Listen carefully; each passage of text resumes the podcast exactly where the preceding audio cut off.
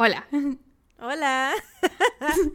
¿Cómo están? Bienvenidos a un episodio este más de su podcast favorito. No salgas de casa. Un día, un día, cuando grabemos. Ah, y yo soy Sara, por cierto. Hello, mucho gusto. este, iba a decir que algún día cuando ya grabemos en persona y grabemos el video de cada episodio, porque esto está en nuestros planes, este, van a ver todo lo que nos toma hacer el saludo del podcast. ¿Cuántas veces decimos hola? Y decimos, no, no, no, no, lo dijimos en el tono que queríamos decirlo, vamos a repetirlo. Porque ahorita nos acaba de pasar que dijimos hola como cinco veces. Hasta que encontramos una que nos gustó. Ajá. Oigan, ¿qué tal? ¿Qué onda? ¿Qué tienes? ¿Qué hay de nuevo, viejo? Nada, acabamos de grabar un, un, episodio chiquito, mini chisme criminal para nuestros Patreons de 6 dólares, nuestros Patreons VIP. Este va a salir el sábado de esta semana que ustedes están escuchando este episodio y vamos a discutir el documental de Netflix que se llama, no me acuerdo cómo se llama, pero es el que... Vanishing at the Cecil Hotel. Ándale, ese. El caso de Lisa Lam. Este, ahí discutimos el, documental por si alguien quiere saber nuestras opiniones. Súper pedidas opiniones. no hubo alguien que sí nos este mandó por DM, ¿no? Que alguien sí nos dijo, ay, deberían de ver este documental. Es que de hecho, este caso es uno que varias personas ya nos han mandado que, quisieran que, que, lo cubriéramos. Y pues miren, ¿Qué tal? Regalo para nuestros Patreons. Bueno, no regalo, ¿no? Porque si nos pagan. no es un regalo. para nuestros Patreons de 6 dólares. Este, oigan, por cierto, hablando de Patreon, mira, metiéndolo casualmente a la conversación. muy natural, muy natural. Uh, sí, por supuesto. Este, oigan, el episodio, no, la semana pasada saben que pues no hubo episodio por acá por todas las plataformas, ¿ya? Pero sí hubo episodio en Patreon. ¿Y de qué trató? De Vampiros tun tun tun. Tun tun tun. La neta estuvo chido, yo siento que estuvo, ay, pues ya saben, ¿no? Si nos escuchan ya saben que van a estar chidos los episodios. No puedo. Va a haber personas que nos escuchen y vayan a creer que lo que decimos a veces en tono arrogante lo decimos en serio. en serio, sí, ¿no? Que somos unas bitches súper creídas y alzadas. No, o sea, obviamente es en broma, amigos. Es en broma. Al menos hablando por mí puedo decir que estoy llena de inseguridades. Or is it? is it no, la neta es que es como que parte y parte. Yo siento a veces, no sé si te pase a ti, yo creo que sí, porque ansiedad. Entonces es como que todos los, cada que empezamos un episodio digo, verga, ¿nos irá a quedar chido? o a veces siempre. cuando estoy redactando, sí, cuando estoy redactando en mi caso, siempre digo así de, güey, pues es que no hay dónde meter nada chistoso aquí, o sea, no hay nada, cero, nada, o sea, me voy a ir de corrido y no va a haber nada, y siempre hay algo. Creo que por eso a veces nos cuesta tanto trabajo empezar a redactar, porque nos da miedo. Es ansiedad, hermana. Es ansiedad. Encontré una, una imagen en Facebook de los BTS que estaban en el coche, como el meme, bueno, o la imagen de Mean Girls cuando están este, las plásticas en el coche y le dicen a Katie así, súbete, vamos al centro comercial a comprar ropa o algo así. Pero este eran eh, algunos de los miembros de BTS y están en el coche y decían, súbete, vamos a terapia. Y se lo mandé a Mariana. Y yo, jalo, güey. No salgas de terapia tanto. Súper jalo. Este, pero sí, la verdad sí quedó chido, yo creo. Por lo menos lo que nos dijeron nuestros Patreons sí les gustó. Así que si quieren ir a escucharlo, junto con los demás episodios extra, que ya llevamos 10 en total. Ya van 10. O sea, si ustedes se unen a nuestro Patreon, este Recuerden que hay tres niveles. En el primero, que es un dolarito nada más, ahí mm, una propinita. ese es un saludo en el mes en el que se unan, que ese pues es, aplica para todos los tres niveles. En el segundo nivel, que es el de tres dólares, em, es, el, episodio, extra. cada semana y aparte acceso a mes, todos mes, los cada demás. Mes, cada mes, cada mes. Digo, cada mes, cada semana. Imagínate un episodio extra cada semana, ¿de dónde? no, hombre, puta madre, no nos da tiempo. Jamás. Este. Ajá, entonces es un episodio extra cada mes y aparte acceso a todos los demás episodios extras que existen. Entonces ya van 10 episodios. Entonces imagínense que dicen, ay, ya me quedé sin qué escuchar, ya me, me tiré todo el maratón de No Salgas de Casa, tun, tun, tun, ¿qué voy a hacer ahora de mi vida? Oh, por Dios. Pues ahí está el Patreon. Sí, 10 episodios más júntense entre ustedes. El otro día en nuestra publicación, ah, la última que subimos, vimos que algunas personas estaban poniendo de acuerdo entre, eran tres, ¿no? Para entre tres pagar la mensualidad de Patreon. se me, me, quedaste tres, quién sabe, a lo mejor ya son más. Ajá, cuando lo vi, le hice screenshot, se lo mandé a Mariana y me dijo, sí, ya sé, yo también vi. Me sentí como, sentí lindo. Qué bonito. que qué bonito, se crea comunidad. que se unan. Ajá, que comunidad. se unan para, una buena causa. sí, sí, sí. Este, pero bueno, dejando de hablar del Patreon, Mariana, ¿tú sabes qué día es hoy? No hoy, no hoy, sino el día en que salga este podcast. ¿Es ¿Tú sabes qué día es? Así es, es, tu cumpleaños, que seas muy feliz y todos te deseamos, te crezca la nariz, abre tus regalos, que seas muy feliz.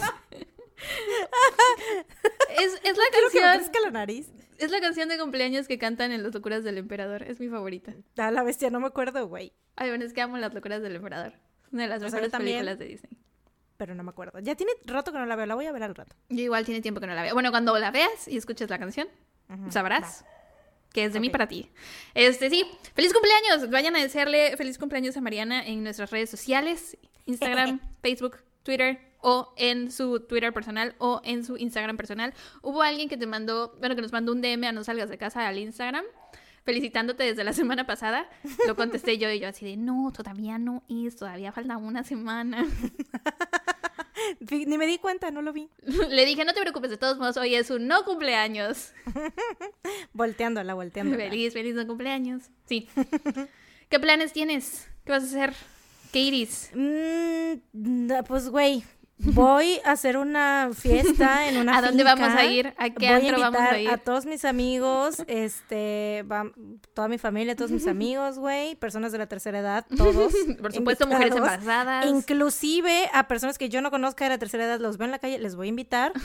este, no, es cierto, pues, güey, obviamente pinche pandemia. Pero, o sea, ¿qué plan tienes? ¿Vas a comer pastel? ¿Qué vas a, comer? ¿Vas a ver alguna película? ¿Tacos de qué? Voy a comer tacos. ¿Tacos al pastor? Ok. ¿De qué? ¿Con piña? ¿Sin piña? Ay, no, guacala, no me gusta la piña en los tacos. No. What? No. Ni en la pizza tampoco. Sorry, baby, I'm sorry. I'm not sorry. Yo sí soy team piña en todo.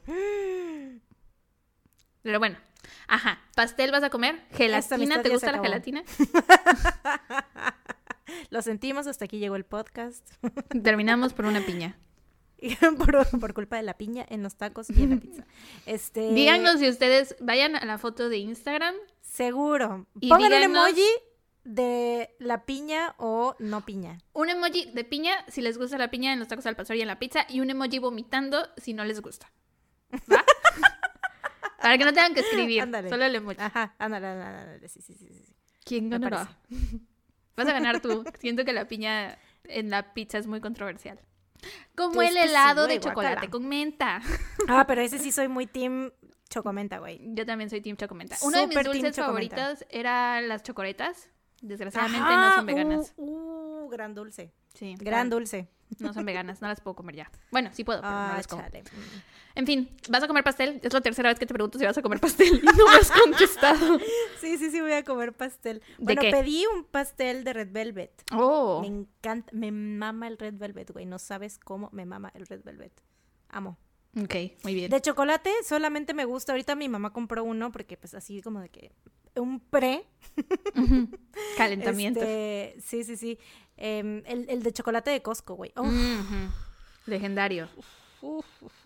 de, o sea, yo casi no soy de pasteles, aunque ahorita por lo que estoy diciendo parece que sí, pero no. Este, no soy casi de comer pasteles ni de cosas tan dulces porque me empalagan mucho, pero el pastel de chocolate de Costco no me empalaga, puedo comerlo infinitamente todos los días y no me empalaga. Y es extraño porque tiene muchísimo chocolate, qué raro. Sí, pero sí, extrañamente es el único pastel de chocolate que no me empalaga. Oye, pero yo tengo la teoría que puede ser falsa, de que el pastel Red Velvet es en realidad un pastel de chocolate pintado de rojo.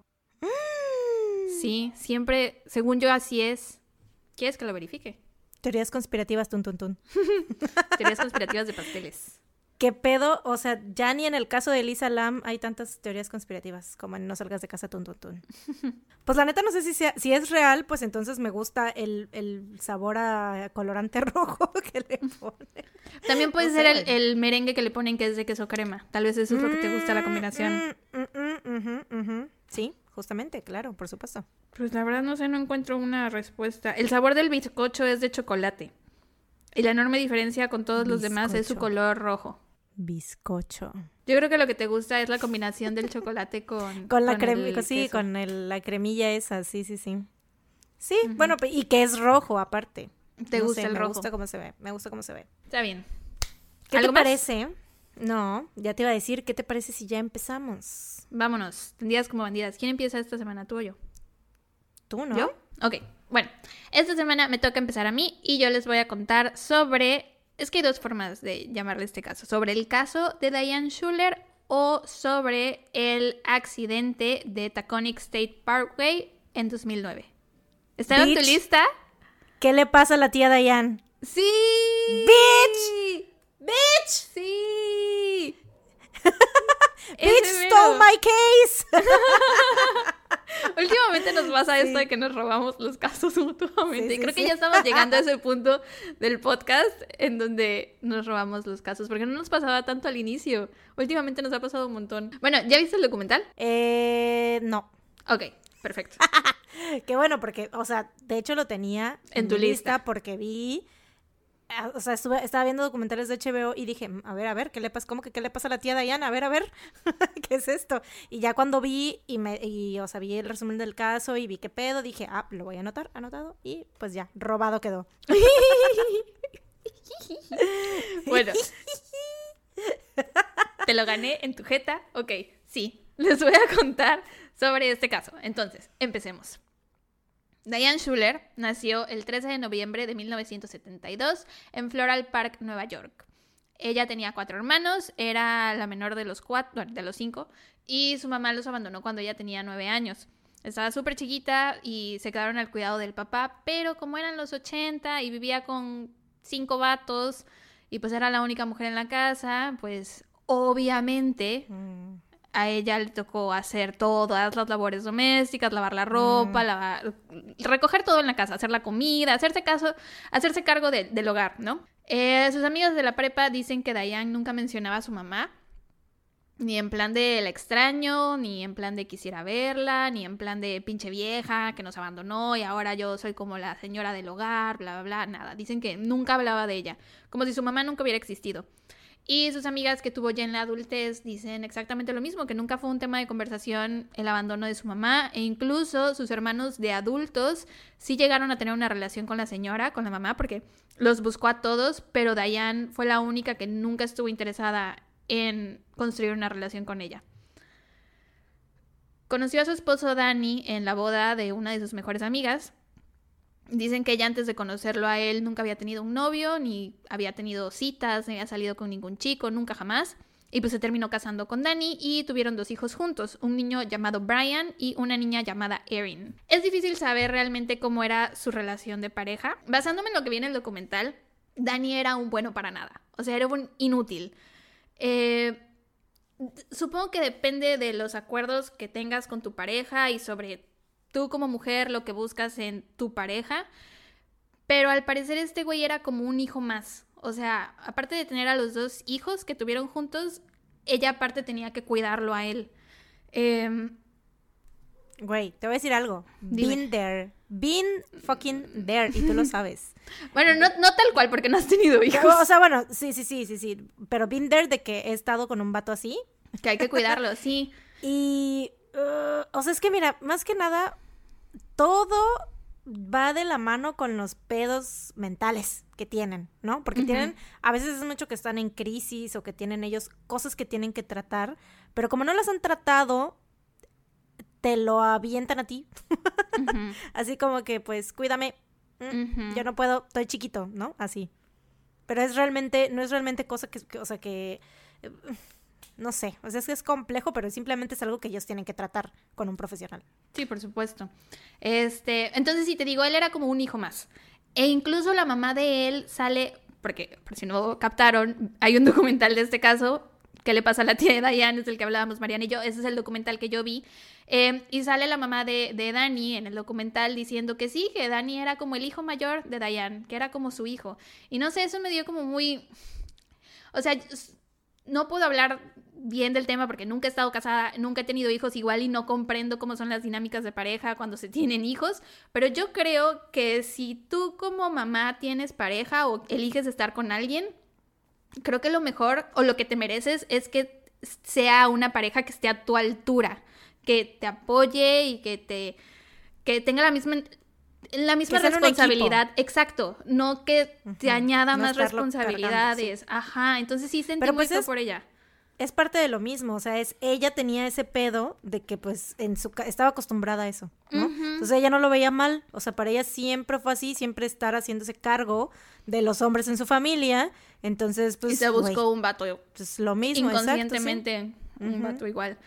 Entonces sí, Diane era la que trabajaba todo el día, regresaba a su casa como a las 7, a esa hora hacer la cena, bañar a los niños, ayudarlos con la tarea, todo lo demás, jugar con ellos, arroparlos, bla, bla. Todo esto mientras el vato, mientras Dani estaba en la casa, güey, porque él no tenía trabajo. O sea, él bien mm. pudo ayudar a los niños con la tarea. Mínimo, güey, sí, algo. Exacto, güey. O sea, y a lo mejor hay muchas mamás que nos están escuchando ahorita que tal vez bueno, no sé, es que no entiendo cómo funcionan las cosas cuando ya tienes hijos, pero solo quiero decirles que son unas chingonas por todo lo que hacen, porque estoy segura que muchas de las mamás que nos escuchan hacen estas cosas todos los días. Entonces, la neta, son unas chingonas y ojalá tengan una pareja que las, apoye y que esté a su altura.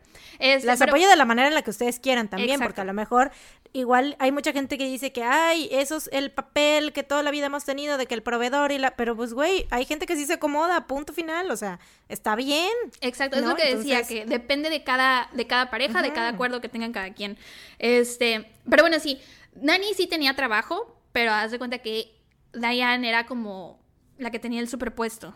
Tenía un súper trabajo en cablevisión y ganaba un salario anual de 100 mil dólares. Que chequé y el salario anual promedio en Estados Unidos mm. es como de la mitad de eso. Entonces, la neta, sí mm. ganaba un chingo de dinero, güey. Era jefasa, señora jefasa. Sí, y él trabajaba en las noches. Oye, espérate, ¿en dónde es? ¿Cablevisión? Cablevisión, sí.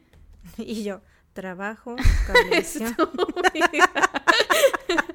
Como trabajo. Google, voy a tener suerte, cablevisión. Qué estúpida Qué babosa eres. Ah, bueno, Pues oye, pagan bien ahí. No, creo que exista un cablevisión. La televisión por cable ya se está extinguiendo, acuérdate. Pero bueno, ajá. Ella era la del super sueldo y él trabajaba en las noches como guardia de seguridad. Entonces, pues obviamente no le pagaban tanto. Pero bueno, eh, mínimo trabajaba. Ajá, sí. Pero también trabajaba de noche, no se veían mucho. Mm, no sé, es, es, que es lo que digo, no sé cuál era la dinámica que tenían, cuál era el acuerdo que ellos mm, tenían, porque bien con el salario de ella, él podía quedarse en casa y ser amo de casa. Pero porque él eligió, y aparte como guardia de seguridad en turnos en la noche, no, no entiendo la relación que tenían. Eh, entonces, por eso digo, no sé si estoy siendo muy dura con él, pero la impresión que te deja el vato en el documental es de que era un inútil. Y por otras cosas que les voy a contar más adelante. Pero bueno, según, eran súper felices. Y estaban súper enamorados. Y podría ser, ¿no? De nuevo, depende de los acuerdos que cada pareja tenga y de lo que tú como mujer busques en un hombre o en una mujer, lo que sea. O en alguien no binario. en una persona. Nosotros siempre Incluyentes. siempre muy inclusives, todos, siempre. este, ajá, según estaban súper enamorados.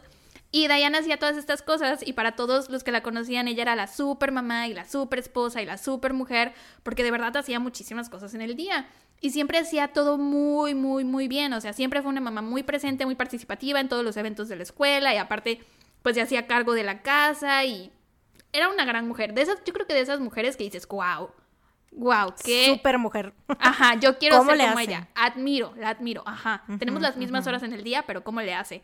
Em, muchos dicen que todo esto que ella hacía era como. ¿Por qué te dio tanta risa? El tenemos las mismas horas en el día, güey, sí, o sea, a mí. Literal, el día solo me alcanza para ir a trabajar, llegar a mi casa, ver videos de BTS y dormir en la verga. y punto final, no alcanzaba para un chingo de cosas, es lo que digo. Tenemos las mismas horas en el día. Y es la cosa con muchas mamás, güey, que la neta, por eso digo que son súper estrellas. Este. Muchos dicen que todo esto que Diana hacía era ella intentando ser a su familia lo opuesto que su mamá había sido para ella. Como no mm. quiero hacer los errores. Y si mi mamá no estuvo conmigo, yo voy a estar al mil por ciento para mi familia, ¿no?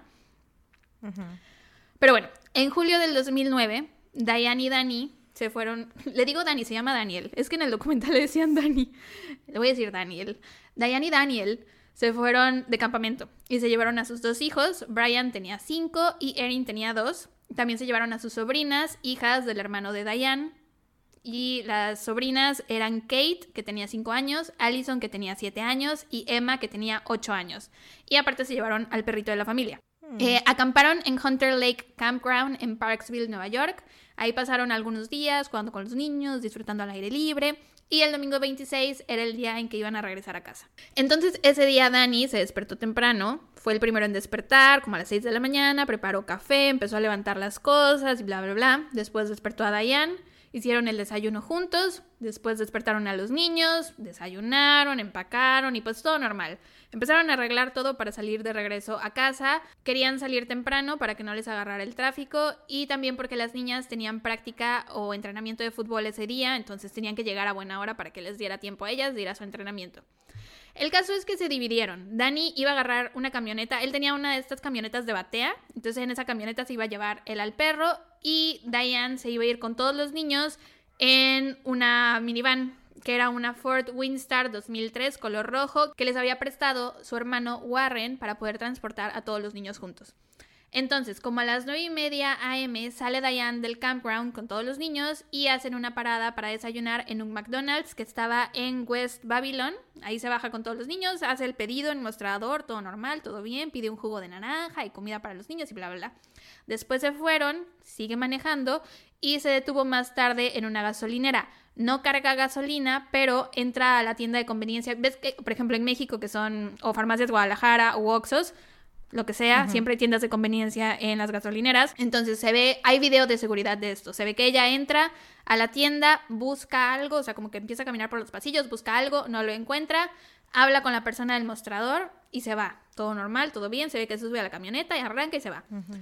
Salió de esta gasolinera poco después de las 11 de la mañana y empezó a manejar por la Interestatal 86 y la Interestatal 87, que tengo entendido son como autopistas, no calles normales de ciudad, sino autopistas en donde vas muy rápido.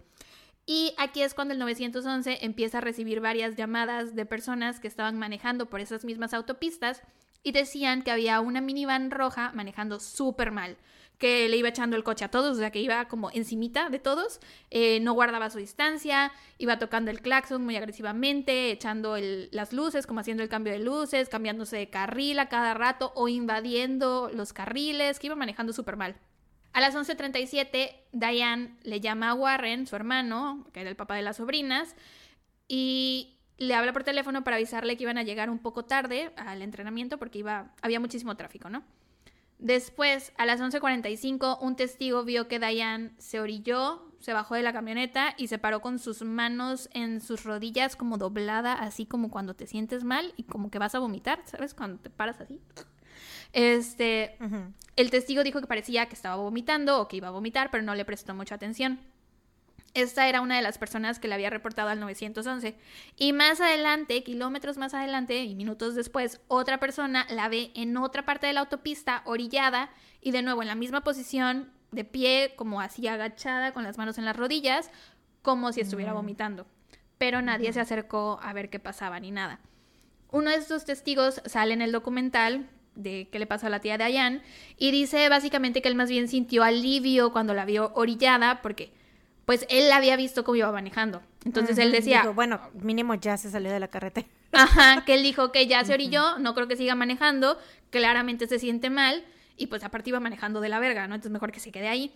Lo que él no sabía era que pues Diane iba a seguir manejando y que aparte traía niños en el coche. En el documental él, le preguntan que qué hubiera hecho diferente de haber sabido lo que iba a pasar y él dijo que pues se hubiera acercado a ella. Después, cerca de la una de la tarde, la familia Hans... Oye, dime. Espérate, ¿ya no iba el marido ahí con ella? Me perdí un poco.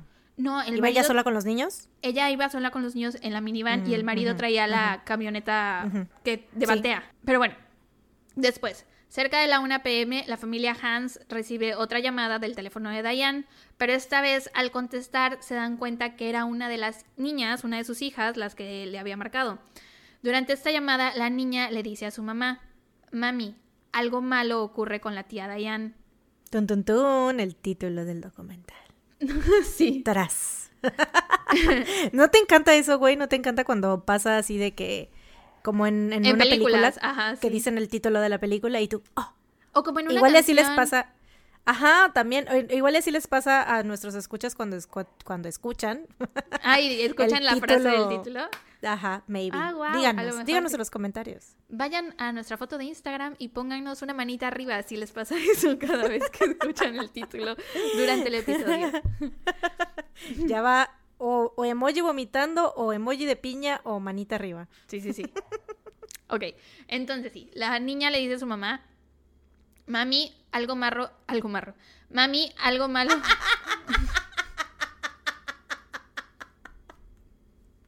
algo marro le pasó a la tía.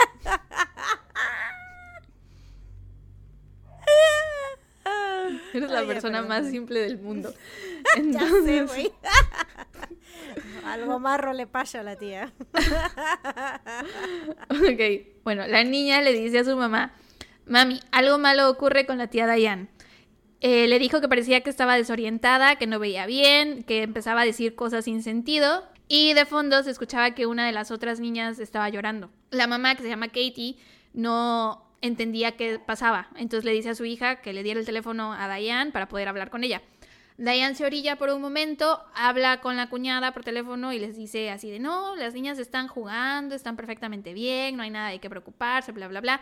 Pero la familia Hans, de todo, o sea, la escucharon rara y aparte pues no era normal que qué niño juega eso, a decirte, mami, algo malo le pasa a mi tía Diane y aparte que los niños estén llorando no era normal. Entonces obviamente les dio como la corazonada de que algo estaba mal y le dijeron, le pidieron a Diane que se quedara en donde estaba, que se quedara ahí, que le iban a ir a alcanzar, que no se moviera y ya, ¿no? Entonces Warren se sube a su coche y sale manejando hacia donde estaba Diane y Kathy, que es la esposa, se queda en su casa para llamar al 911 y reportar lo que había pasado.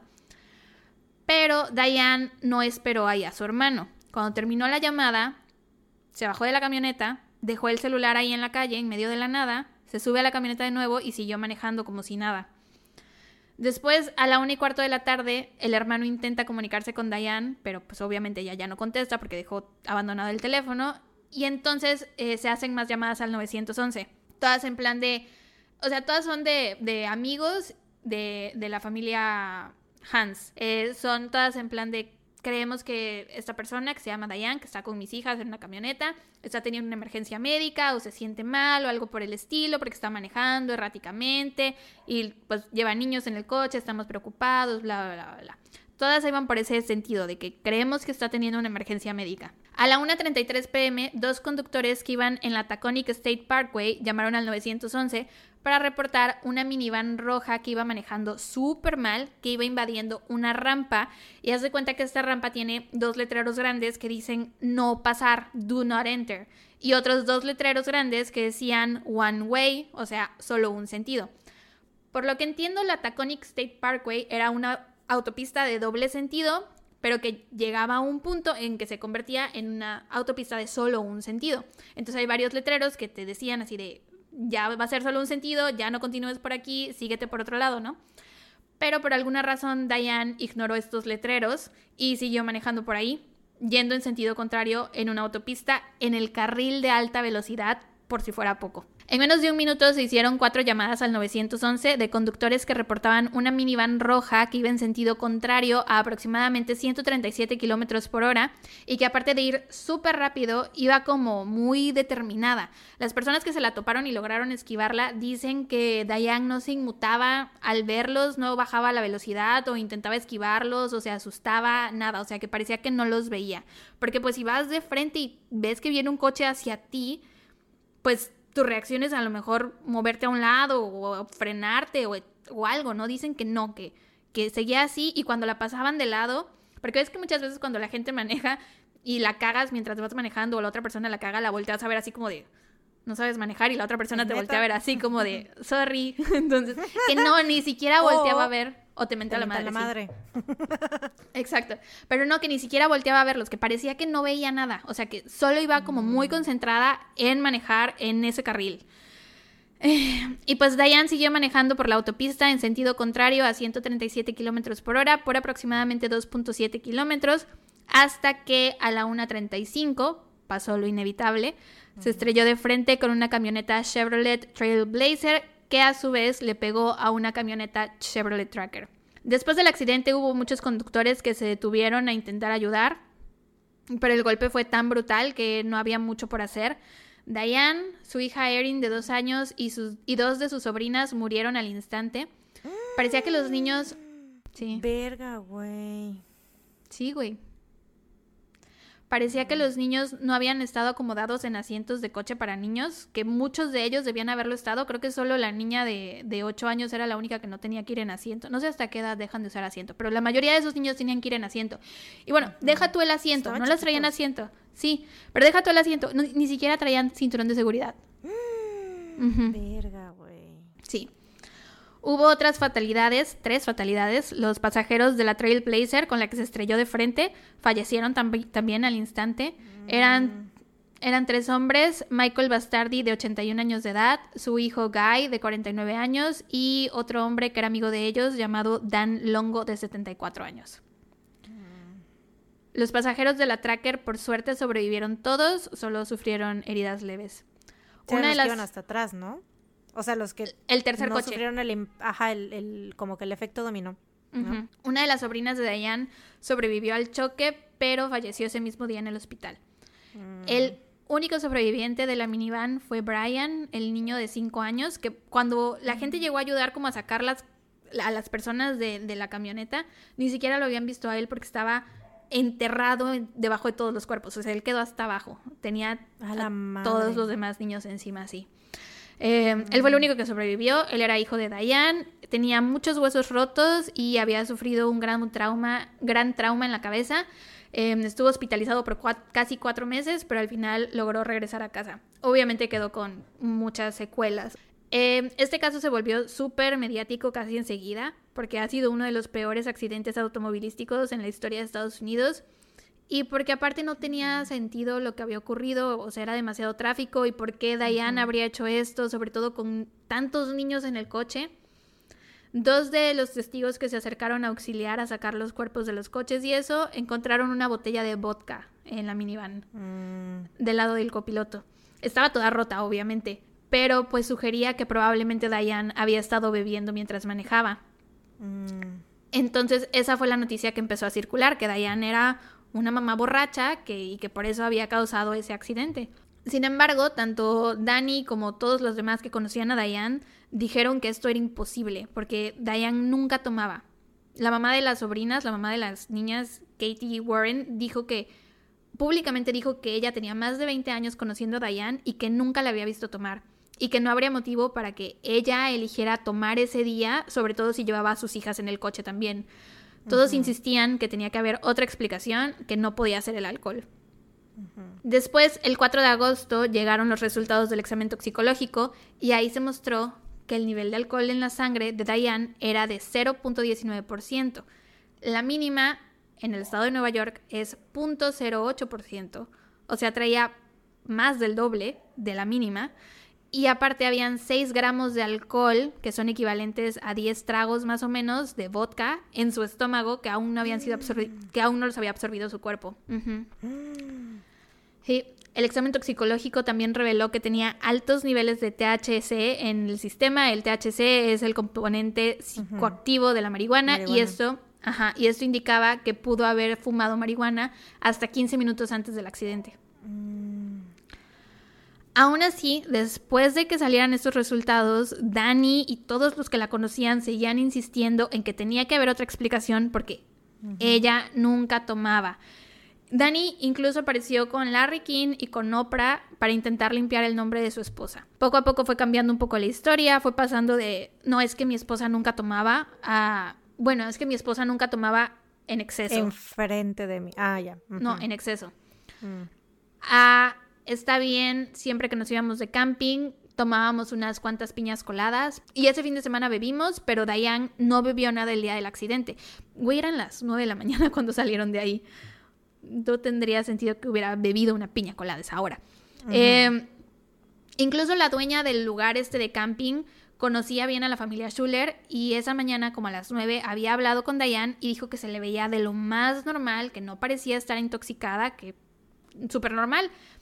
El chico que la atendió en McDonald's y la persona de la gasolinera dijeron lo mismo, que se veía bien, que entablaron una conversación con ella súper normal, súper coherente, que parecía estar completamente sobria.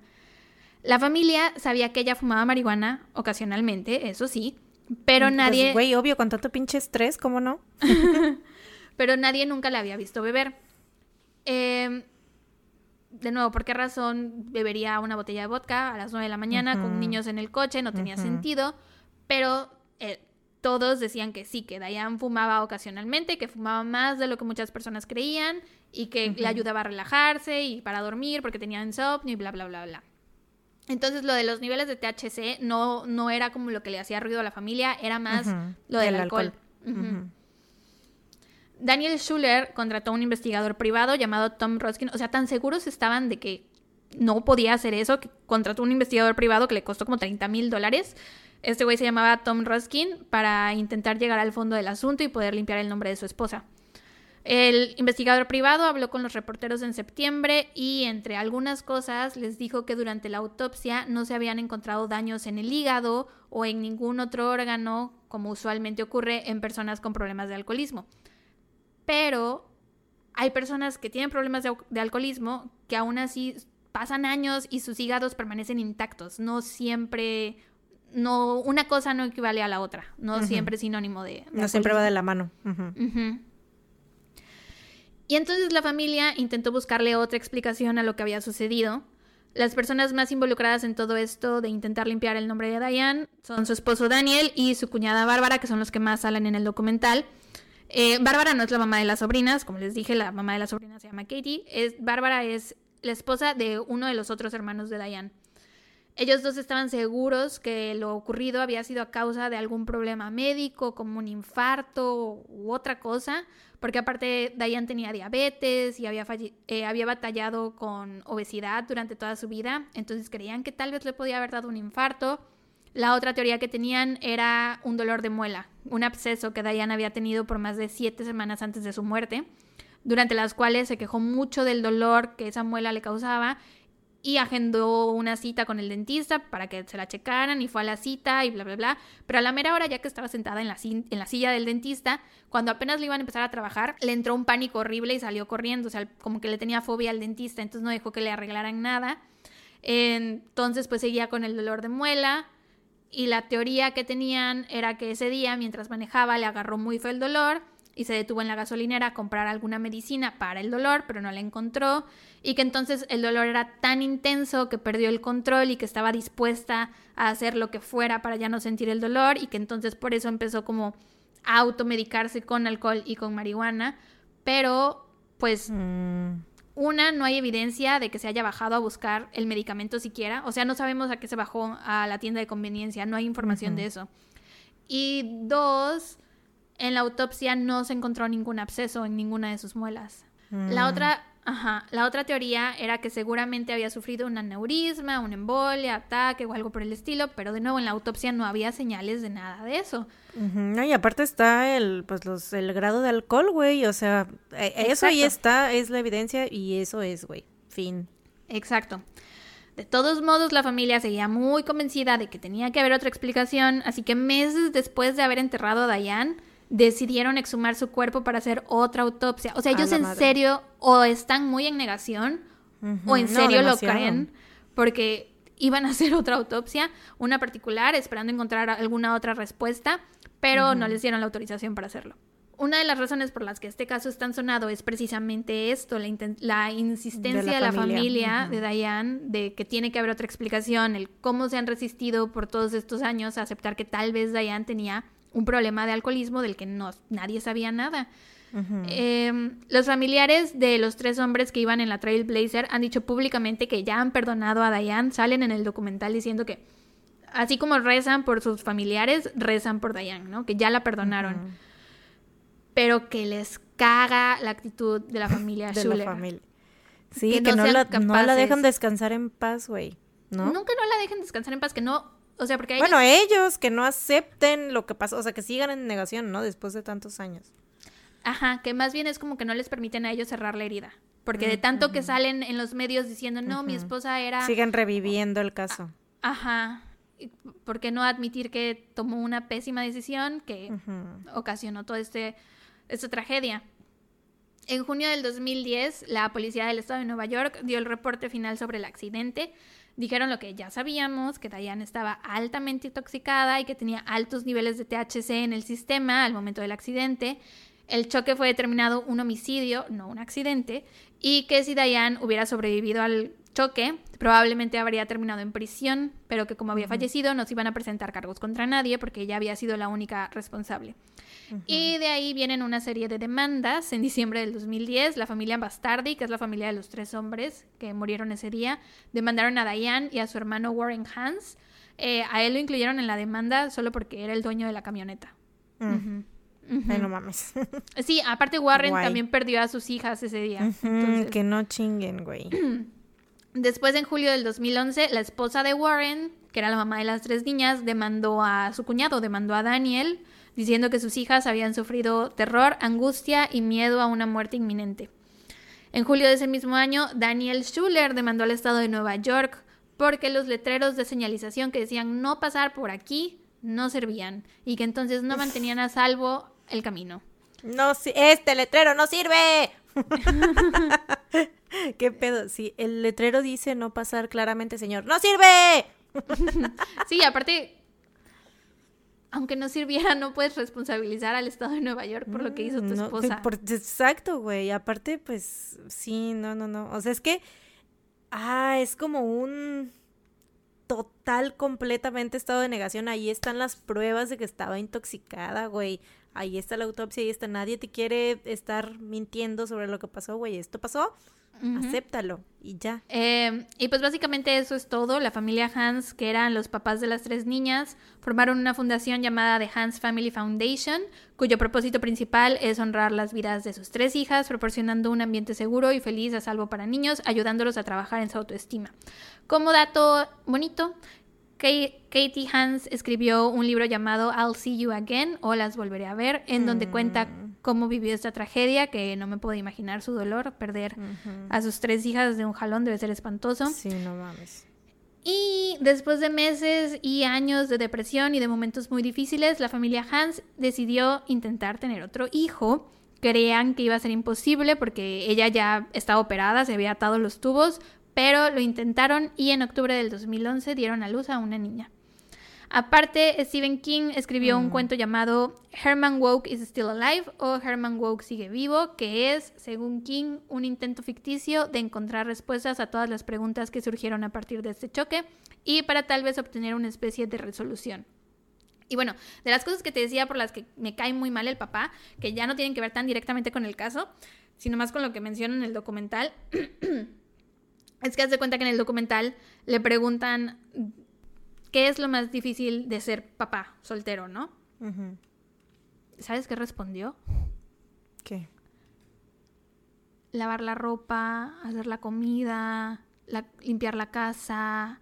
O sea, eso es lo más difícil de ser papá soltero, güey. No tener que explicarle a tu hijo lo que pasó con su mamá. Eso es lo más difícil de que tu esposa haya tenido un accidente así que haya matado a tu otra hija. Era, era niña, ¿no? La otra. Sí, sí, era niña. O que haya matado a tu otra hija. O sea, what the fuck. Güey, y después da a entender que él no quería tener hijos. Ah. Prácticamente da a entender que se quedó como atrapado, stuck, como ah. atorado con el niño que ella ah. quería. Que él ni ah. siquiera quería tener hijos. Que tuvieron hijos porque ella quería y que ahora ella ya se había muerto y él se tenía que hacer cargo del niño que tenía secuelas. Are you mm. fucking kidding me? Y ¿sabes qué? No lo llevaba a terapia, güey. Le preguntaron, ¿el niño está yendo a terapia? Ah. no, no ah, está ah. yendo a terapia. Le va muy bien en la escuela. No creo que sea necesario llevarlo a terapia. I'm done. El peor, o sea, en serio, me cayó re mal. Por suerte está Bárbara, la, la tía, la cuñada de Diane, que está muy involucrada en la vida del niño y ella lo empezó a llevar a terapia, porque obviamente el niño empezó a mostrar, pues, muchos problemas, lógico. Sí, obvio, estrés postraumático, hello, pinche evento súper, hiper, mega traumático. No mames. Y pues bueno, hay muchas teorías sobre qué pasó. O sea, porque el alcoholismo no es duda. La cuestión es, ¿lo hizo adrede o no lo hizo adrede. Eso, sí, eso te iba a decir, o sea, como que ¿por qué? O sea, ya está claro que no tenía nada en la muela, que la explicación que le quería dar a la familia al hecho de por lo que haya consumido el alcohol no es válido, entonces simplemente, o sea, lo hizo por decisión propia, sabía lo que estaba haciendo, ¿no? Entonces, a lo mejor yo siento que tal vez por la vida que llevaba igual y sí tenía un problema de alcoholismo, pero lo ocultaba bien, cabrón. Y en ese momento pues estaba ella sola, o sea, era igual y ella, esos eran los momentos que ella agarraba, porque pues para ella estar con esos niños, pues era como estar sola, ¿no? Porque no había ningún otro adulto cerca. Entonces, a lo mejor ella siempre que no había un adulto cerca, siempre tomaba, a lo mejor. Entonces, igual y ese momento lo vio así, como de que no hay ningún adulto cerca, voy a tomar, ¿no? Lo que yo creo que pasa es que ella era una de estas alcohólicas de alto funcionamiento, de esas personas mm, que, que no mi abuelo, no te das cuenta que está Ajá, mi abuelo por parte de mi papá, mi papá me cuenta que siempre estaba borracho y mi papá no se enteraba que estaba borracho hasta que veía las botellas, porque son tan buenos ocultando lo que hacen que no te das cuenta. Entonces, una de mis teorías, la que yo más creo es que ella era una alcohólica de alto funcionamiento, que nadie en su familia sabía, pero aún Probablemente siempre estaba borracha, ¿no? Exacto, pero aún así la pregunta es, ¿por qué? O sea... En ese momento. Ajá, ¿y por qué con los niños en la camioneta? Déjame que te lea algunas de las teorías. Una teoría es que algo malo sucedió durante el campamento, ¿no? Que a lo mejor se peleó con este güey y que entonces dijo estoy hasta la verga y voy a matar a los niños conmigo. Otra es que a lo mejor mientras estaba manejando y llevaba a los niños atrás, los niños dijeron algo, a lo mejor salió un secreto o algo como de abuso o alguna cosa fea que la alteró muchísimo y que entonces dijo, ok, nos vamos a morir todos juntos. Otra es esta de que era una alcohólica de closet y que se dio cuenta cuando la niña le habló a su papá que la iban a cachar en ese momento. Y obviamente ni su hermano ni su cuñada la iban a perdonar jamás en la vida por estar borracha con los niños en el coche. Entonces a lo mejor le entró, ya iba, ya iba tomada, obviamente, y le entró el terror de que, güey, no mames, me van a cachar. Se van a dar cuenta. Ya me cacharon, no me van a perdonar nunca. Y tal vez fue ese miedo lo que la llevó a hacer lo que hizo. O iba tan borracha que iba... Que no se dio cuenta de nada. Ajá, porque ves que cuando estás borracho a veces hacer una cosa te cuesta mucho trabajo, como mucha concentración, es así como de necesito concentrarme muy bien en esto, ¿no? Entonces como muchos de los testigos dicen que la vieron muy concentrada manejando derecho, tal vez ella iba solo concentrada en eso, no invadir otros carriles, no irse de lado, ajá. Tal vez iba muy concentrada en eso y traía como visión de túnel y nunca se dio cuenta que iba en sentido contrario. Pero en la realidad es como cuando, si has visto eh, The Wolf of Wall Street, el lobo de Wall Street, con Leonardo DiCaprio, pues hace cuenta que hay una escena donde está súper drogado, pero ese sí ya son así como que drogas fuertes, ¿no? Entonces está súper drogado. Y según él, como que sale en su coche, va y todo, se da la vuelta y llega a su casa súper bien y todo, es en su mente, ¿no? Y en realidad es un desmadre. Luego es la realidad, güey, y ves así como que todo lo que pasó y el, el coche está súper desmadrado, güey, chocadísimo, el vato está en el piso, ¿sabes? Entonces, o sea, pues eso pasa, ¿no? También en esas situaciones, que crees que estás haciendo las cosas de una manera, pero en realidad te ves muy diferente. Sí, pues son la mayoría de los accidentes que hay por gente tomada detrás del volante es por eso, porque creen que pueden hacer las cosas muy bien. Pero siento que eso más bien es cuando son como que se van eh, de fiesta. Así lo siento.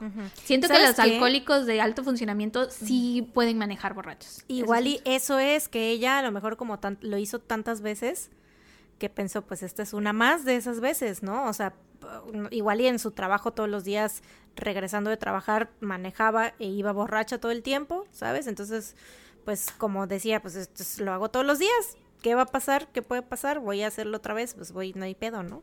Entonces, ¿tú crees que no se dio cuenta que iba en sentido contrario? Yo no lo hizo a propósito. Sí, yo creo que Real no se dio cuenta. Que estaba mm. muy, o sea, estaba muy mal, muy intoxicada. Ok. Bueno, otra teoría es que por todos los pedos que tenía con su mamá y por, o sea, porque obviamente lo de su mamá le afectó muchísimo, aunque ella no quisiera hablarlo. Y yo creo que el tener que hacerse 100% responsable de su casa y que su esposo fuera un inútil, yo creo que sí debió tener un eh, peso para ella emocionalmente. Entonces, Repercutió, ¿no? Cuando dices repercute, no sé por qué pienso en el Repercutirá en mí, ¿no? no puedo escuchar esa palabra sin pensar en ese güey. Diciendo, dejando que repercuta en mi ano. Para quienes no sepan, es una gran joya de la televisión mexicana. Busquen en YouTube que repercuta en mi ano y seguramente les va a salir el video. No es nada malo, es un güey, un instructor de yoga que se confundió muy feo. En televisión en vivo. sí. Es el vato del aceite, del el que sale en el aceite Nutrioli, ¿no? Ay, no sé. El que Solo sé que es como super yogi. Sí, sí, sí, es muy yogi. bueno, sí. Es de otra, otra teoría es que tuvo un episodio psicótico. Eso, eh, eso, eso, eso iba, eso iba también. Yo creo que es una combinación de ambas, ¿no? A lo mejor, pues estos pedos que ella tenía también guardados y toda esta situación, o sea, ella el estar intoxicada y aparte en ese momento tener un episodio psicótico. Sí, de hecho hay personas que simplemente como, o sea, en un momento normal, si fuman marihuana, empiezan a tener como ataques de ansiedad. Entonces, si a lo mejor ella tenía problemas de salud mental, el haber fumado marihuana en ese día, mezclado con los chingos de vodka que se tomó le pudieron haber creado ese episodio psicótico, quién sabe. Em, otra teoría es esa de que a lo mejor empezó a beber por el dolor de muela, pero pues, güey, ¿quién haría eso cuando traes un chingo de niños en la parte de atrás y aparte de algunos que ni siquiera son tus hijos? Em, otra teoría que existe es que a lo mejor ella tenía algo que se llama el síndrome de la autocervecería, que es una enfermedad real también llamada de la fermentación. Es un trastorno severo y poco estudiado, el cual provoca que personas sin consumir alcohol padezcan efectos fisiológicos como si lo hicieran. Haz de cuenta que si comes un chingo de carbohidratos, tu cuerpo los procesa y los convierte en alcohol. Entonces, si ella fue ese día a McDonald's y comió muchos carbohidratos, puede ser que a lo mejor su cuerpo los haya convertido en alcohol. Es una enfermedad real, increíble.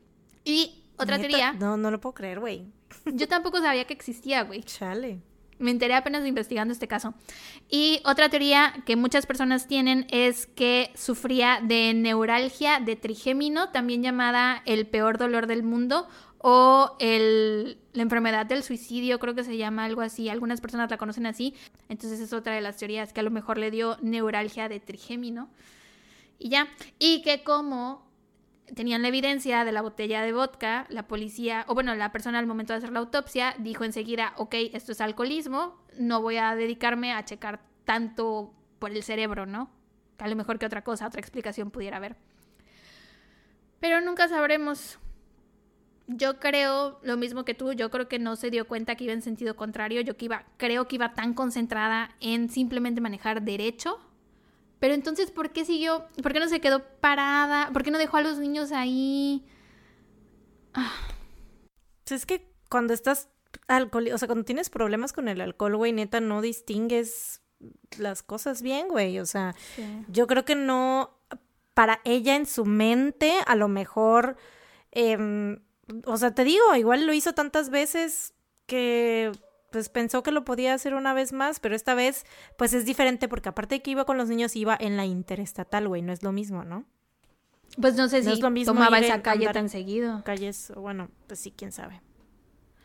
Pero bueno, ese es el caso de la tía Diane. Eh, mis fuentes fueron el documental que está en HBO, que se llama There's Something Wrong with Aunt Diane, o algo le pasa a la tía Diane.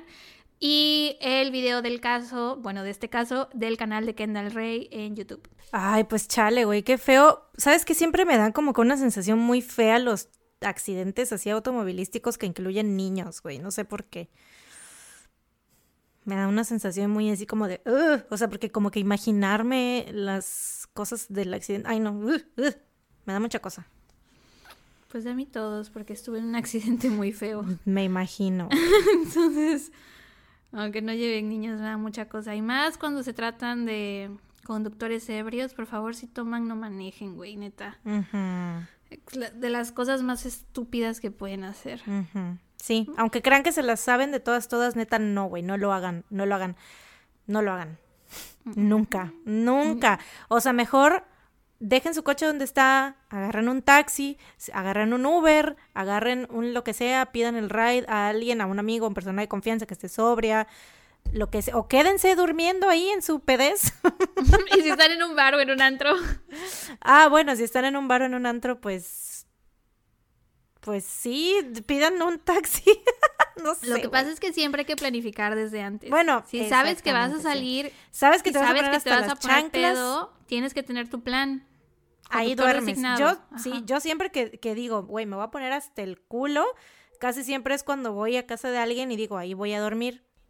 Porque también igual si pido un taxi, güey, para nosotros como mujeres es pinches, sí es horrible porque pues güey, obviamente sabemos que no podemos, de por sí nos echan la culpa siempre si nos pasa algo, si estás peda, puta, peor, o sea, te tachan de que pues eso le pasó por borracha, entonces chingan a su madre, uno no puede hacer ese tipo de cosas, entonces pues güey, yo siempre digo, si me voy a empedarme a casa de alguien, ahí me quedo a dormir, alguien de confianza. Sí, porque la neta es de las peores cosas que pueden hacer. Es Creo que son de las cosas que más coraje dan.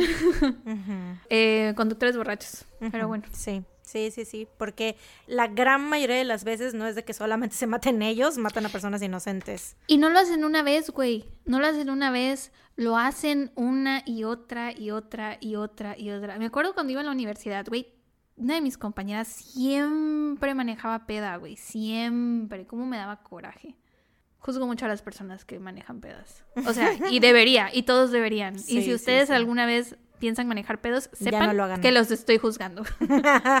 sí, güey, yo fíjate que mi adolescencia, o sea, mi, cuando iba en la prepa, universidad, era como que eh, no, le, no le daba importancia a ese tipo de cosas, pero ahora es como que ya entra la responsabilidad de mí. No mides el peligro, Ni de pedo. Ajá, es que en, en esos momentos dices, ¿qué va a pasar, no?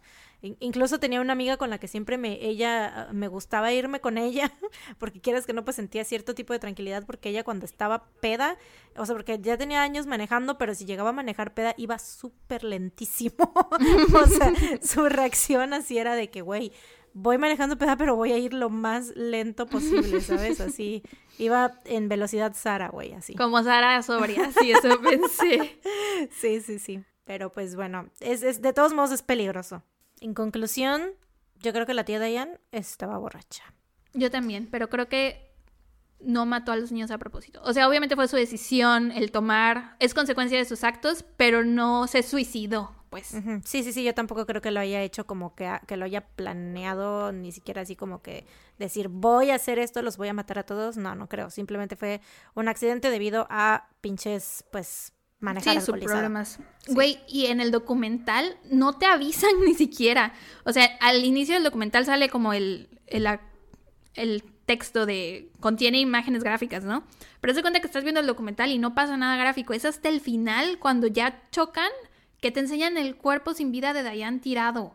Y no te avisan, güey. No te avisan así de va a salir. Sí, te lo. O sea, no, no es una imagen muy oh. fea, no está como muy. Sangrienta. O sea, ajá, ni desfigurada ni nada, pero, pues, está, está, muerta, güey. O sea, y sabes que está muerta y te la enseñan de la nada. Me causó muchísimo impacto cuando la vi. Te lo juro, mis manos cubrieron mi boca. Literal, hice. ¡Ah! No podía yo creer. Gas. Literal, fue muy impresionante, güey. Es de la única que muestran eh, la imagen, no muestran imagen pues, de, ni de las otras personas. Yo creo que lo hicieron porque pues, pues era ella ocasionó todo. Sí, sí, sí. Anyways. Pues bueno. cuéntame tu caso porque dijiste que está bueno. Estoy emocionada. Sí, está bueno. ¡Ay, No conté tiroteo. Hasta ahorita te vienes dando cuenta, ya no hubo regalo de cumpleaños para mí, gracias. Bueno, ¿Tú te diste cuenta? No, no me he cuenta. Oye, pero conté un caso que te conté un caso que te gustaba. O bueno, no sabía si te iba a gustar o no, pero estaba en tu lista. Planeaba contar. Te ahorré el trabajo, ¿no? Pero yo ni siquiera, ni siquiera sabía que este, que, o sea, cuando lo dijiste así de que yo tengo que contar un tiroteo, o sea, fue como que pensé que había sido broma y no iba a ser real ni nada. Pues era broma, pero entre broma y broma, la verdad es suma. la verdad es suma. Bueno, ¿te parece si empiezo? Dale. Ok. Pues yo te voy a contar sobre el caso Slenderman. Muy bien. ¿Lo conoces? Sí. Eh, muy bien. O en otras, bueno, mejor conocido también como The Slenderman Stabbing en inglés. Acaba de eh, salir un episodio de uno de mis podcasts favoritos, que no es No salgas de casa tun, tun, es mi podcast favorito en español, No salgas de casa tun, tun, pero otro de mis podcasts en inglés que escucho, aparte de My Favorite Murder, es uno que se llama Morbid, y creo que acaban de sacar un episodio de Slenderman. ¿Neta? Ah, Verga, no lo escuché. Voy a escuchar el tuyo primero. Escuché el de dos. Escuché. Bueno, ahorita al final les voy a decir mis fuentes, lo que escuché y lo que vi y todo. Em, Morgan Geyser y Peyton Leutner se conocieron. Bueno, creo que se pronuncia Leutner. Yo voy a decir Leutner. bueno, Casi siempre lo voy a decir Peyton nada más, no le voy a llamar con su, como su apellido completo, creo que esta es la única vez que lo anoté así, pero bueno, en fin. Peyton se conocieron cuando iban en kinder y para cuando tenían nueve años se habían convertido en las mejores amigas. Compartían su amor por los disfraces, gatitos y Harry Potter. Oh. sí. En el verano del 2013, este caso es súper reciente. O sea, bueno, en términos así de la historia en general de toda la vida, es muy reciente porque es después del 2010 ya para mí es como que, güey, ayer. ayer sucedió. Sí, para mí también no, no hace falta que lo digas. Sí. En el verano del 2013, Anissa Wire y su familia se mudaron a los apartamentos Sunset en la calle Big Ben, que resultó ser en el mismo complejo donde vivía Morgan. Anissa y Morgan, ambas de 11 años, tomaban el mismo autobús todos los días y muy rápidamente se entendieron y se hicieron súper amigas. Se dieron cuenta que tenían muchas cosas en común. Ambas eran personas solitarias que luchaban por encajar con sus compañeros, pero no tenían como que un grupo sólido de amigos, ¿no? Anissa había tenido problemas para socializar en su anterior escuela. Uno de sus maestros dice que casi todos los días lloraba en clase porque sus compañeros se burlaban de ella.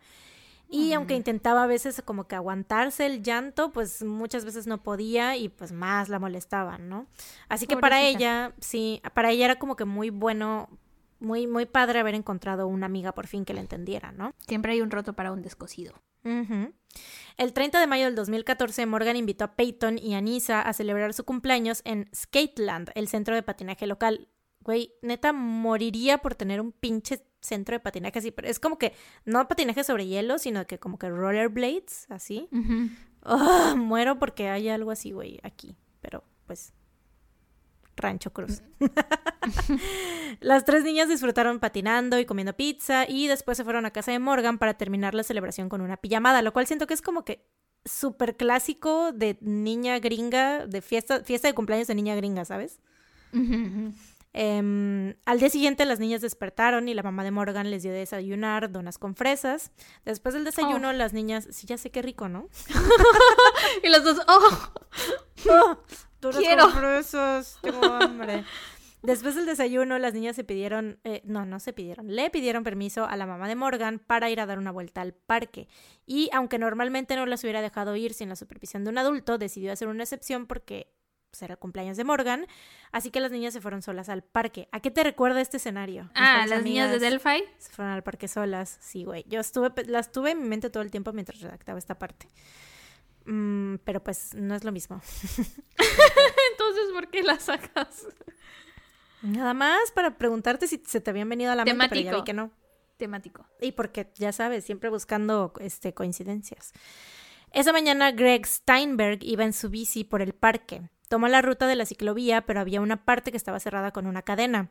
Esto no detuvo al buen Greg. El vato dijo, Fuck the police, fuck the system. Una cadena no me puede detener. Mm, para nada, se saltó la pinche cadena, ¿no? Y fue entonces que se topó con el cuerpo agonizante de Peyton Leutner, quien estaba acostada en el pasto cubierta de sangre. Greg inmediatamente llama al 911 y le dice, pues les dice a la policía que encontró a una niña de 12 años que decía haber sido apuñalada. Poco después, una ambulancia llega a su rescate. La policía informa a los padres de Peyton sobre el ataque y se enteran que Peyton no estaba sola ese día, así que van a casa de los padres de Morgan para informarles sobre la situación. Pero nada más les dicen lo siguiente, les dicen que una de las niñas había sufrido un ataque y que las otras dos estaban desaparecidas. Y ya, no Pero ¿cómo no les dan el nombre, güey? Imagínate no la le de los Exacto, sí, güey. No le dijeron quién había sido atacada, quién estaba desaparecida, pero pues obviamente lo que sabían era que o su hija había sido apuñalada o estaba desaparecida. O estaba desaparecida, pues, sí. Imagínate, cualquier, de, cualquiera de las dos cosas, qué feo. Em, al poco tiempo la policía recibe una rápida resolución a este horrible caso. Peyton ocupó sus pocas fuerzas para decirles fue mi mejor amiga Morgan, ella me apuñaló.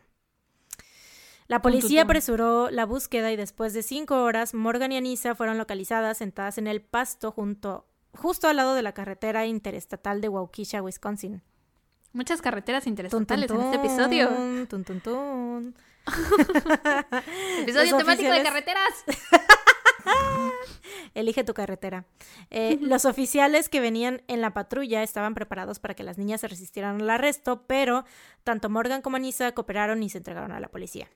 Después, ambas fueron llevadas a la estación de policía para escuchar sus declaraciones. Nadie se podía haber imaginado lo que vendría después. Tun, tun, tun. Vamos a corte comercial. Oigan, una vez más, una disculpa, un episodio más en el que yo me tengo, tengo que pedirles perdón por los perros de mis malditos vecinos.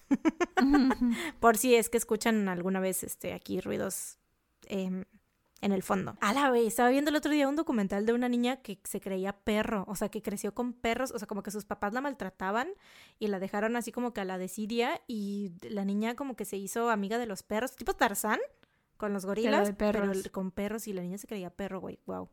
Neta me impactó. Sí, tuvo que pasar por como que años de terapia para que le quitaran, para que aprendiera a caminar bien y todo. Ay, no, no, fue muy impactante. Pero bueno. Para empezar, ambas niñas echaban la culpa la una a la otra. Anisa decía que todo había sido idea de Morgan y Morgan decía que Anisa era la que había ideado el plan. En lo que sí coincidían era en el origen del por qué habían decidido matar a su amiga Peyton, porque la querían matar, güey, literal, no había sido accidente para nada. Regresando al año 2013, cuando Anisa y Morgan se conocieron, ¿te acuerdas que te comenté que ambas tenían varios gustos en común y que habían logrado entenderse súper bien? Pues lo que más compartían era su gusto por las historias de terror y su empatía por los villanos de las historias. Lo cual, la neta, sí, yo can relate. Yo siempre estoy como que en el lado oscuro. ¿No tienes tatuado al guasón? Tengo tatuado al Joker, güey, a dos Jokers. bueno, a tres Jokers. o sea, soy Slytherin, soy Team Darth Vader, o sea, can totally relate con eso. Pero bueno, em, a diferencia de su amistad con Peyton, Morgan encontró en Anissa una cómplice que alimentaba sus fantasías, ¿no? No era como que Peyton la juzgara tampoco por sus gustos o que no compartiera algunos de ellos, pero, por ejemplo, hablando de Harry Potter, ¿no? este era un gusto que las tres compartían, una cosa que las tres tenían en común. Con Peyton, Morgan jugaba a lo mejor estar en Hogwarts, no sé, hacer pociones, o que no sé qué hacían, güey, hacer maratones de películas. Hablaban de Harry Potter, pero en un nivel así normal, ¿no? Pero con Anissa, Morgan podía compartir lo que realmente sentía, que ella sentía como que mucha empatía hacia los villanos, que era pues, Snape y Voldemort, que de hecho le decía Voldy. que a mí me da risa decirle Voldy, yo a veces le digo Voldy a Voldemort porque es como que se, escucha cagado, ¿no? Así como que una persona tan mala y tan así, decirle Voldy, me da risa. Pero bueno, no es porque lo considere como que, em, que no es porque empatice, ¿no? Ni nada. Bueno. Y también pues alimentaba esta fantasía de que estos personajes existían en la vida real. ¿A quiénes te recuerda? no podemos juzgar. Todo el tiempo estaba pensando en nosotras, güey, así de. Amigas que alimentan sus delusions. Güey, ¿cómo me voy a atrever a juzgar a estas niñas? No, sí, sí puedes, sí puedes, porque tú y yo no hemos apuñalado a nadie. Sí, bueno, sí, sí, sí, sí. Aún. aún. ¿Qué se escuchó muy de, de, de gemelas malvadas, güey? Este, pero dije, güey, ¿cómo me puedo atrever a decir así de que, qué pedo que les pasa a estas niñas cuando yo todos los días hablo con Sara y pretendemos que obviamente los de BTS son nuestros novios y, o sea, ¿no? Eh, ¿No es un poco similar también al que conté de los vampiros? Sí, eso al que creía también, justo. En nuestro episodio de Patreon. en mi caso. el caso que contó Sara tiene este, muchas cosas similares con eso. Y de hecho, bueno, ya cuando llega la resolución de lo que pasó y todos los motivos y todas las cosas ya psicológicas, también quiero como que eh, contar, digo, pon eh, un pin a ese comentario. Tocar ese tema, así que pon un pin a este comentario. Anisa pasaba mucho tiempo navegando en internet en el iPad que sus papás le habían regalado. Y de ahí sacaba creepypastas o historias de terror. ¿Por qué te dio risa? Creepypastas. Pues sí, creepypastas. Sí, conoces las creepypastas, ¿no? Bueno, o historias de terror que compartía con su amiga Morgan. Las creepypastas, por los que no saben, eh, bueno, para los que no saben, son leyendas o historias generadas por algún usuario de internet que han sido copiadas y pegadas, o sea, de ahí viene el nombre como copy-paste, pero creepypasta, como juego de palabras ahí, que han sido pegadas por todo el internet, ¿no? Casi siempre Pero son hay breves. muchas personas que creen que, que se algunas las de esas creen, creepypastas son reales, por eso me da tanta risa, porque hay muchas que creen que son de verdad. This is one of them. este es uno de esos casos. Worst case scenario, güey. Alrededor de septiembre del 2013, Anisa se topa con la creepypasta de un personaje que le llamó mucho la atención. Espera, Mm, necesito hacer pausa, es que no me he podido sacar esto de la cabeza desde A que lo mencionaste. ¿Qué? ¿Tú crees que Snape era villano? Ah, no. Es que mm, en las películas al principio, ¿no? Era como que te lo quieren pintar como el malo y todo, pero no. Sí, pero ya no- sabiendo toda la malo. historia. No, obviamente ya sabiendo toda la historia, pues no mames, no. Ah, ok. Es que lo mencionaste como que simpatizaban con villanos como Ah, pero es- Snape sí, y sí, Voldemort. ¿verdad? Sí, ¿verdad? Es que, es que sí es una parte muy importante de, eh, para ella. Como le gusta, neta le gustaba mucho, mucho Harry Potter. Entonces era como que empatizaba con la parte mala de Snape. O sea, como que con su parte de. Pues. es que Cuando Snape es- antes, Ajá, cuando Snape antes es era como que mortífago. dual, ¿no? Es totalmente dual, así de que es, porque sí fue fue malo, güey, era eh, seguía Voldemort, ¿no? sí era mortífago al principio. Sí, era mortífago, entonces eh, eh, con esa parte de Snape em, es con la que ella empatizaba. Y creía que era una persona real y todo, pero bueno. Anissa se topó con la creepypasta de un personaje al que le llamó mucho la atención. Slenderman. Slenderman. tun, tun, tun. ¿Quién más? O sea, así se llama el caso. sí. que no sé, no sé tú, pero el primer recuerdo que yo tengo de Slenderman fue el boom de los videos de YouTube de la gente jugando el mini, como que era un mini videojuego de Slenderman.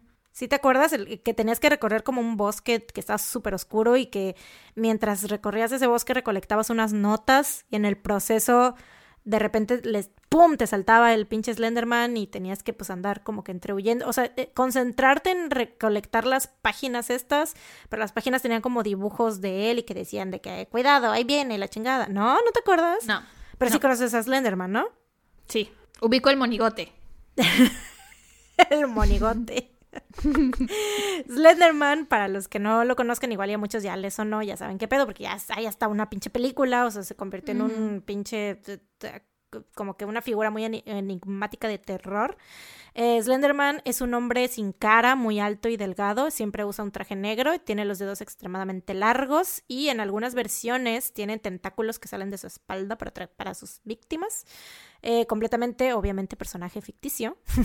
El origen de este personaje viene, de hecho, desde junio del 2009. Yo esto sí no lo sabía. Yo pensaba que esta madre había como mi primer recuerdo que tenía yo de Slenderman era el del juego ese. Te digo que salieron muchos videos en YouTube y que todo el mundo reaccionaba a esa madre. Este, ese era mi primer. Yo pensaba que ah, de ahí había salido, o sea, que ese era su origen y que había sido ese videojuego, ¿no? Pero resulta que no. Eh, viene desde junio del 2009. Esta figura fue creada para un concurso de Photoshop del foro Something Awful por Eric Knudsen. El punto del concurso era crear imágenes donde hubiera algo terrorífico que pareciera real. Mm. Eric creó un par de imágenes donde se pueden ver grupos de niños y en el fondo hay un hombre alto sin rostro vestido con un traje negro observándolos. O sea, es tal cual la figura de Slenderman, ¿no? Eric complementa sus imágenes photoshopeadas con textos como de falsos testimonios para alimentar como que el horror en la narrativa, ¿no? Pero pues es obvio que es algo falso. En el documental de HBO, Beware the Slenderman, el cual fue mi principal fuente de información, temático. ¡Episodio temático! Documentales de HBO. Autopistas interestatales y documentales de HBO. Así es. Mm, ajá, ahí hacen una comparativa que a mí me pareció muy acertada, porque ahí sí ahondan bien cabrón como que en el, pues, como que esta enigmática figura de Slenderman y qué significa para la gente que lo siguió y así, ¿no? Em, Dicen que esta figura es como una de las versiones, o sea, que ya han existido antes, ¿no? Este, personajes así como el Boogeyman, el Coco, y también lo comparan con el flautista de Hamelin por cómo atrae a los niños, güey. Pied Piper. Ay, perdón, creo que grité, Uh, grité muy siempre fuerte. gritas, siempre gritas al micrófono. Perdón, no te preocupes, perdón. ya le bajo el volumen. Es que Este, ya ahora, o sea, tengo como que eh, eh, el chip de hacerme para atrás cuando grito. Entonces, ya es como que ya me, ya me controlo más, ¿no? Pero eh, hay veces que, pues, lo siento, no me puedo controlar. Está bien, lo entiendo. Ahorita tu, tu grito fue justificado. güey, Army, ustedes saben por qué esto es importante. Miren, yo ya no voy a, ya estoy harta de pedir perdón por meter a BTS. Yo no, no, no, no, ahorita es mi, es mi momento de mi most unapologetic moment de decirles que yo a partir de ahora ya no me voy a disculpar más por hablar, por meter a BTS en la conversación. y quiero que sepas que no solo cuando dices el flautista, pienso en Pied Piper, sino pienso específicamente a Jimin, porque en la sesión de fotos que hicieron de cuentos, él era el flautista. Mm, Entonces, sí, sí, sí. Thank you so much. Bueno, por bueno, este momento. En esta parte, sí, ya está Sara. Ya, ya, ya, la perdí. Ya la perdí. Está viendo la foto de Jimin flautista. Se ve muy guapo. Bueno, háganme cuenta. mi celular a un lado. Pues sí, los de BTS tienen una canción que se llama Pied Piper. Obviamente, güey, mientras yo veía el documental decía yo, verga, BTS son mi Slenderman, güey. Porque tienen una rola que se llama Pied Piper que habla justamente de eso, así tal cual, de cómo nos atraen y de cómo e, ellos mismos saben que son nuestra vida y nos dicen que nos dejemos caer en sus garras prácticamente. Y el coro de la canción eso dice, ¿no? Sí, el sonido de esta flauta. Sí, el sonido de la flauta, el flautista. Y hay una parte, hay una línea donde dicen algo así como el flautista de Hamelin. Entonces es como de, verga, que a los que no sepan el cuento del flautista de Hamelin es de un vato que tocaba la flauta, muy resumidamente, muy a mi manera. es un vato que tocaba la flauta y atraía, llegó a un pueblo y este tenían un problema con las ratas y el vato tocó la flauta, las, ratas, lo, siguieron. lo siguieron y se terminó esa madre, como la, la plaga de las ratas y luego, este, pero los eh, pinches vatos de la ciudad o qué sé yo, le jugaron chueco, le vieron la cara de pendejo, entonces el vato les dijo, ah, no, pues a la verga se van ustedes y yo con mi flauta. Les regreso las ratas. no, no, no, se llevó a los niños, güey, del pueblo. Se llevó a los ah. niños del pueblo, o sea, dijo, yo, o sea, esta, no solamente canto la canción de las ratas, también canto otras, me echo otras rolas también. Pero ¿para qué pues querían niños, güey? Bueno, también para qué querían Se los llevó así a, a un, no, a las ratas las hizo que saltaran por un precipicio y por eso se acabó la, la, la plaga esa, pero a los niños se los llevó y pues se fueron así como que a un, pues, siguieron una luz y desaparecieron todos los niños y el flautista también desapareció.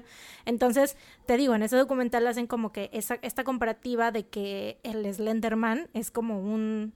E, es, es, esa figura, ¿no? Que siempre ha existido como que en la cultura popular. Que ha tenido otros nombres. Como aquí en, como aquí en, en, iba a decir aquí en Estados Unidos, ¿qué me pasa? ¿Dónde estoy? Como aquí en México, aquí en México el coco, ¿no? Así de que te portas mal, te va a llevar el coco. Uh, o en Estados Unidos es el boogeyman, ¿no? El ropavejero también es una figura así en México. El ropavejero, sí. Que dicen que se roba niños. O el roba niños. sí, tiene muchos nombres, pero en fin. Anisa encuentra esta historia de Slenderman y se obsesiona con él, nivel Sara y Mariana obsesionadas con BTS. y al compartirlo con Morgan empiezan a alimentar la una a la otra esta obsesión y este entre miedo y devoción que sienten las dos hacia Slenderman. La obsesión crece a tal nivel que ambas niñas están convencidas de que Slenderman es real y de que quiere hacerles daño a ellas y a sus familias. Pasan los meses y las dos siguen leyendo y leyendo historias, alimentando su miedo y además alimentando esta como desesperación de tener que hacer algo para que Slenderman no les haga daño. En algún lugar del internet leen que Slenderman tiene a sus proxies, entre comillas, que son como sus aliados o discípulos. A estas personas las tiene bajo su control y las invita a vivir en su mansión ubicada en medio del bosque nacional de Nicolet. Eh, muy convenientemente, ¿no? de todo el mundo. Muy específico aparte. De todo el mundo, el vato se quiso mudar a Estados Unidos, porque ahí es donde siempre pasa todo.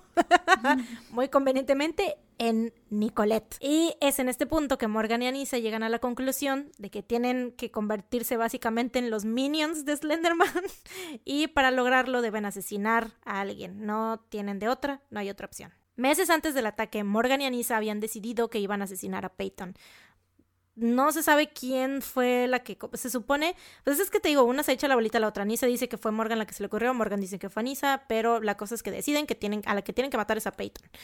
A Peyton. Pues tanto mata el que, digo, tanto peca como el que mata a la vaca como el que le pesca la pata. Postergaron varias veces la fecha, pero cuando llegó el cumpleaños de Morgan decidieron que era ahora o nunca, ¿no? En ese momento. Inicialmente planearon atacar a Peyton mientras dormía, ya que leyeron en el internet que era más fácil matar a una persona si estaba dormida o inconsciente, pero Morgan dijo que no quiso hacerlo porque decidió darle a Peyton una mañana más. Y dentro de ella dice que ¿Por qué no le dio un día entero más? O sea, pues, mm, porque solo una mañana más. Dentro de ella dice que sentía que podía hacer esto para toda la eternidad, o sea, como que postergarlo y postergarlo y postergarlo hasta que pues se le fuera este sentimiento de que tenía que matarla, si no, ¿sabes?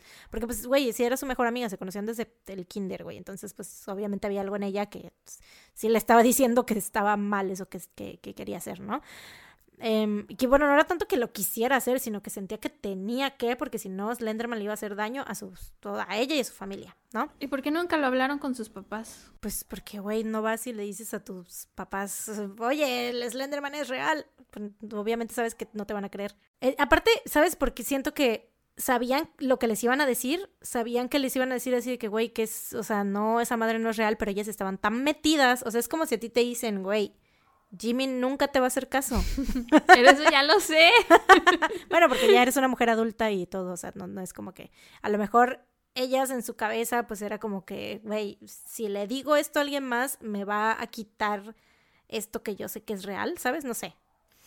Em, el 31 de mayo Morgan agarró un cuchillo de la cocina de su casa y se lo escondió en los pantalones antes de salir al parque con Anissa y Peyton. Las niñas entraron al baño que estaba así cerca del parque. Ya ves que los parques de Estados Unidos pues son muy nice y tienen este, baños, que diga, baños bien. Em, donde Anisa empezó a desesperarse y azotó a Peyton contra la, contra la pared. Obviamente Peyton no entendía qué pedo, o sea, estaba, se asustó, obviamente, y vio que Anisa y Morgan estaban actuando muy raro, pero decidió seguir decidió seguir con ellas porque pensó que solo estaban jugando. Y ah. pues eran sus amigas, entonces no tenía motivo como para desconfiar de ellas, sobre todo de Morgan, ¿no? O sea, de hecho, yo creo que no sé cómo, cómo habrá sido esta interacción, pero yo creo que no fue lo suficientemente porque pues, a lo mejor se escucha muy violento, ¿no? Decir la azotó contra la pared, pero igual y fue algo como que un empujoncillo, a lo mejor algo, no, sé qué habrán dicho en ese momento, porque Peyton pues tampoco era pendeja, ¿no? Fue así como de que igual y pues al nivel de que se decidió ella quedarse con ellas porque pensó que estaban jugando o que era así como que, ay, la estaba molestando o qué sé yo. ¿Cuántos años tenían? 12 años. Pues es que eso también tiene mucho que ver, güey. Cuando estás con tus amigos, sobre todo a esa edad, lo que más quieres es pertenecer. Entonces, ellas eran muchas amigas. Aunque hubiera sentido Ajá, aunque hubiera sentido miedo, yo creo que por pertenecer se quedó, tal vez. O por, pues era el cumpleaños de Morgan, ¿no? Entonces decir, bueno, pues estoy aquí con ellas, ya voy a, por, por hacer feliz a Morgan, ¿no? Tal vez.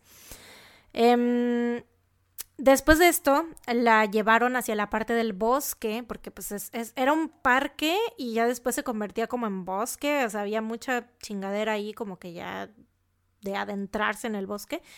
Eh, le dijeron que iban a jugar a las escondidas. Morgan empezó a contar y Anissa jaló a Peyton para que se adentraran en el bosque, así como que vámonos, vente, no sé qué, ¿no? Enseguida Morgan las empezó a perseguir y cuando se encontró de frente con ellas sacó el cuchillo que había traído de su casa. Peyton se quedó perpleja, o sea, obviamente no entendía qué estaba pasando porque su amiga tenía un cuchillo.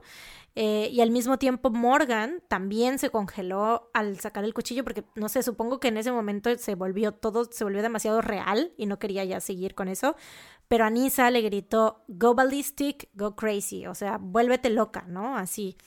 Entonces, Morgan agarró a Peyton, la tiró al piso y levantó el cuchillo, pero, o sea, seguía así como que había algo que le estaba deteniendo, ¿no? Volteó a ver a Nisa, quien había dado unos pasos para atrás, pero al ver que Morgan seguía dudando, le dijo, Morgan, now, o sea, como de, ahora ya no lo pienses, hazlo, ¿no? Morgan se inclinó un poco para decirle ¿Y por qué no lo hacía ella? al oído, pues... Es muy fácil mandar, ¿verdad? ya sé. Se inclinó un poco para decirle a Peyton, I'm so sorry, o sea, lo siento mucho, y después la apuñaló un total de 19 veces. A la verga, güey pues ni tan sorry estaba.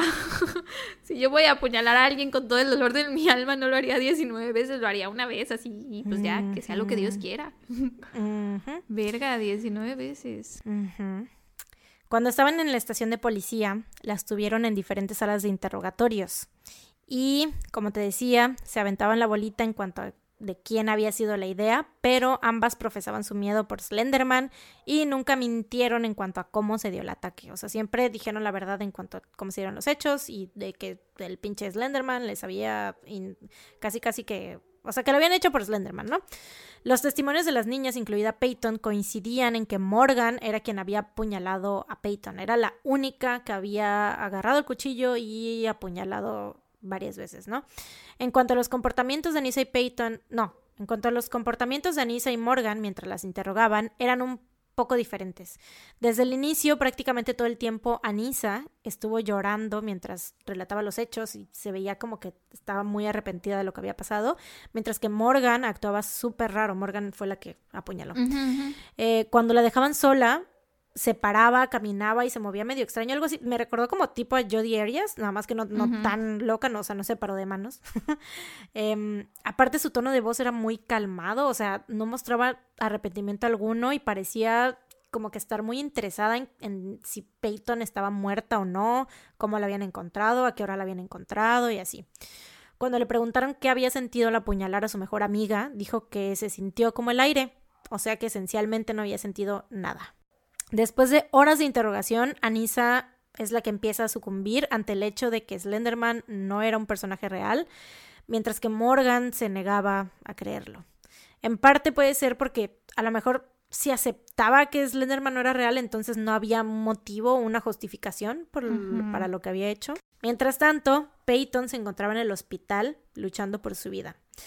Milagrosamente, una de las puñaladas no logró perforar una de sus arterias del corazón por tan solo un milímetro. De haber sido así, los doctores dicen que Peyton hubiera tenido un ataque cardíaco enseguida y se hubiera muerto al minuto, a los dos minutos, güey. Y aún habiendo liberado esta herida, los doctores no estaban seguros si podían salvarla por la cantidad de sangre que había perdido. Sin embargo, contra todo pronóstico, Peyton sobrevive al ataque y se recupera después de seis días en el hospital. Ah, pero también se recuperó bien rápido, siento. Sí, sí, sí, pero es que siento que fue como que la acción rápida, o sea, porque este señor no, y el hecho de que este señor se haya saltado la cadena de la pinche del parque, güey. Porque sin ese señor no se hubiera saltado. Normalmente esa era como que la ciclovía era muy transitada. Pero ese día en específico que estaba cerrada con la cadena no había nadie por eso, güey. Entonces, si ese señor no se hubiera saltado, Peyton se hubiera muerto ahí también, desangrada.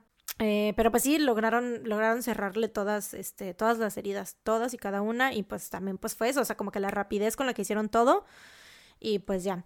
Después de los interrogatorios, las autoridades decidieron que Morgan y Anissa eran igualmente responsables del incidente y fueron acusadas de intento de homicidio en primer grado, aunque eventualmente el cargo de Anissa fue cambiado a segundo grado, ya que ella no fue quien blandió el cuchillo a fin de cuentas, ¿no?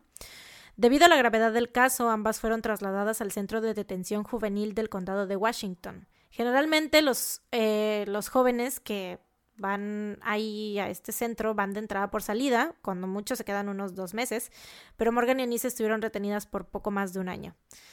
Porque aparte, eh, obviamente el caso se hizo súper mediático, todo el mundo sabía qué pedo, del pinche caso del apuñalamiento de Slenderman, pues no mames. Mientras estuvieron ahí, ambos recibieron tratamiento psicológico y fue entonces que los psiquiatras de la institución diagnosticaron a Morgan con esquizofrenia. Los padres de Morgan estaban consternados, pero no tan sorprendidos, no tanto, no tanto porque Morgan hubiera mostrado signos claros de la enfermedad mental, sino porque su papá era también esquizofrénico. Ah, claro. y pues ya sabes que pues genético. Eh, la madre de Morgan dice que mirando atrás varias cosas que hacía Morgan ahora tenían mucho sentido. Que eran cosas, o sea, vaya, inocentes, nada que, que te soltara inmediatamente un foco rojo, pero ya como que en retrospectiva dice eso con razón. Por ejemplo, cuenta que siempre que habían partes muy tristes en las películas, Morgan no parecía sentir empatía por los personajes, o por lo menos, vaya, ninguna emoción para nada, así, ni tristeza, ni nada, nada. Eh, güey, no le afectó en lo más mínimo la muerte de la mamá de Bambi. Ah. Güey, eso yo siento que a todos los niños nos destroza. ¿A ti no? ¿A ti no? No he visto Bambi, güey. Me he resistido toda mi vida a ver Bambi. Por esa, por esa parte. La he evitado toda mi vida, sí. Sí, no la veas, güey. Yo, yo, no recomiendo sufrir de esa manera. a lo mejor sí me la pusieron una vez de niña, pero ya desde que tengo uso de razón, uso de conciencia. ¿A ti qué película te hace llorar así que puta que berres animada? Animada. Eh, Oliver y su pandilla. y el zorro y el sabueso. El zorro y el sabueso, eso iba a decir yo, güey. Sí, totalmente el zorro y el sabueso. Creo que, verga, güey, no hay, no hay película más triste. Bueno, es que sí, Bambi también cuando se muere la mamá de Bambi, sí, pues no mames. Dumbo también es horrible, güey. Mm, Dumbo, güey. El Rey León. Pinocho tampoco me gusta. se muere Mufasa. Todas son muy horribles, güey. O sea, son bonitas, pero son horribles, güey. Pero yo creo que a mí la que más me afecta en lo personal, porque pues la, la vi desde, o sea, desde chiquita como que la vi y la veía mucho, pues, me, me encantaba sufrir, es la del zorro y el sabueso. Siempre lloraba en la parte donde, ya sabes. Pues claro, en esa parte. Sí. no, no. lo tan, tan nos afecta que no lo vamos a decir. Sí, sí, sí, no. Quienes hayan visto el zorro y el sabueso ya saben de qué hablamos. Y si tienen, si no la han visto y tienen Disney Plus, véanla y lloren. No se las recomiendo. Ay, pero, está bonita, está bonita. Pero sí, la neta yo no la... O sea, ahorita, en, a esta edad, no la vería otra vez porque no me quiero deprimir, güey. Es muy triste, no, no se las recomiendo. Suficiente tengo con mi depresión normal para estarle añadiendo cosas tristes de películas de Disney, pero bueno. Como este ejemplo del que no sentí, no, este, Morgan no sentía nada cuando veía este tipo de cosas, tiene muchísimos más, pero te digo, nada grave, o sea, ella nunca mostró como deseos por lastimar a nadie ni nada por el estilo. Además, hay que tener en cuenta, esto fue lo que, una de las cosas que más me gustó sobre el documental de HBO, que te dan este lado que la esquizofrenia no necesariamente significa actuar erráticamente todo el tiempo, no sé, correr con la calle desnudo con un machete, o sea, porque hay mucha gente que como que lo asocia, ¿no? Así. Em, la mayoría de las personas con esta condición simplemente tienen alucinaciones o sienten cosas como, sienten que son em, cosas que no están ahí, sienten que son reales, ¿no? El papá de Morgan explica un poco cómo se siente y dice, por ejemplo, que él ve al diablo atrás de él. O sea, para él es el diablo. Ah. Sí, para él es el diablo. Esa alucinación es como el diablo. Sabe ah, que no es, sabe, sí, güey, es muy feo. Sabe que no es real, pero se siente real. O sea, para él eso, él así lo explica, dice, es que yo sé que es real, pero, o sea, lo estoy viendo, lo estoy oyendo, lo estoy sintiendo, que no es real. lo estoy oliendo. Ajá, sabe que no es real, pero para él lo siente muy real y lo todo, pero ah, tiene como que esa línea muy clara de que no es real, ¿no? Entonces. Pues es lo que pasa con muchas enfermedades de salud mental. Por ejemplo, las personas que tienen eh, TOC, muchas saben que las cosas que hacen son irracionales, que Solo porque no te laves las manos ahorita no significa que tu mano se va a pudrir de gérmenes, pero aún así no lo pueden evitar. Las personas que tenemos ansiedad sabemos muchas veces que nuestros pensamientos no son reales y que no porque vaya a salir ahorita al Oxxo a comprarme una coca me van a atropellar y me voy a morir.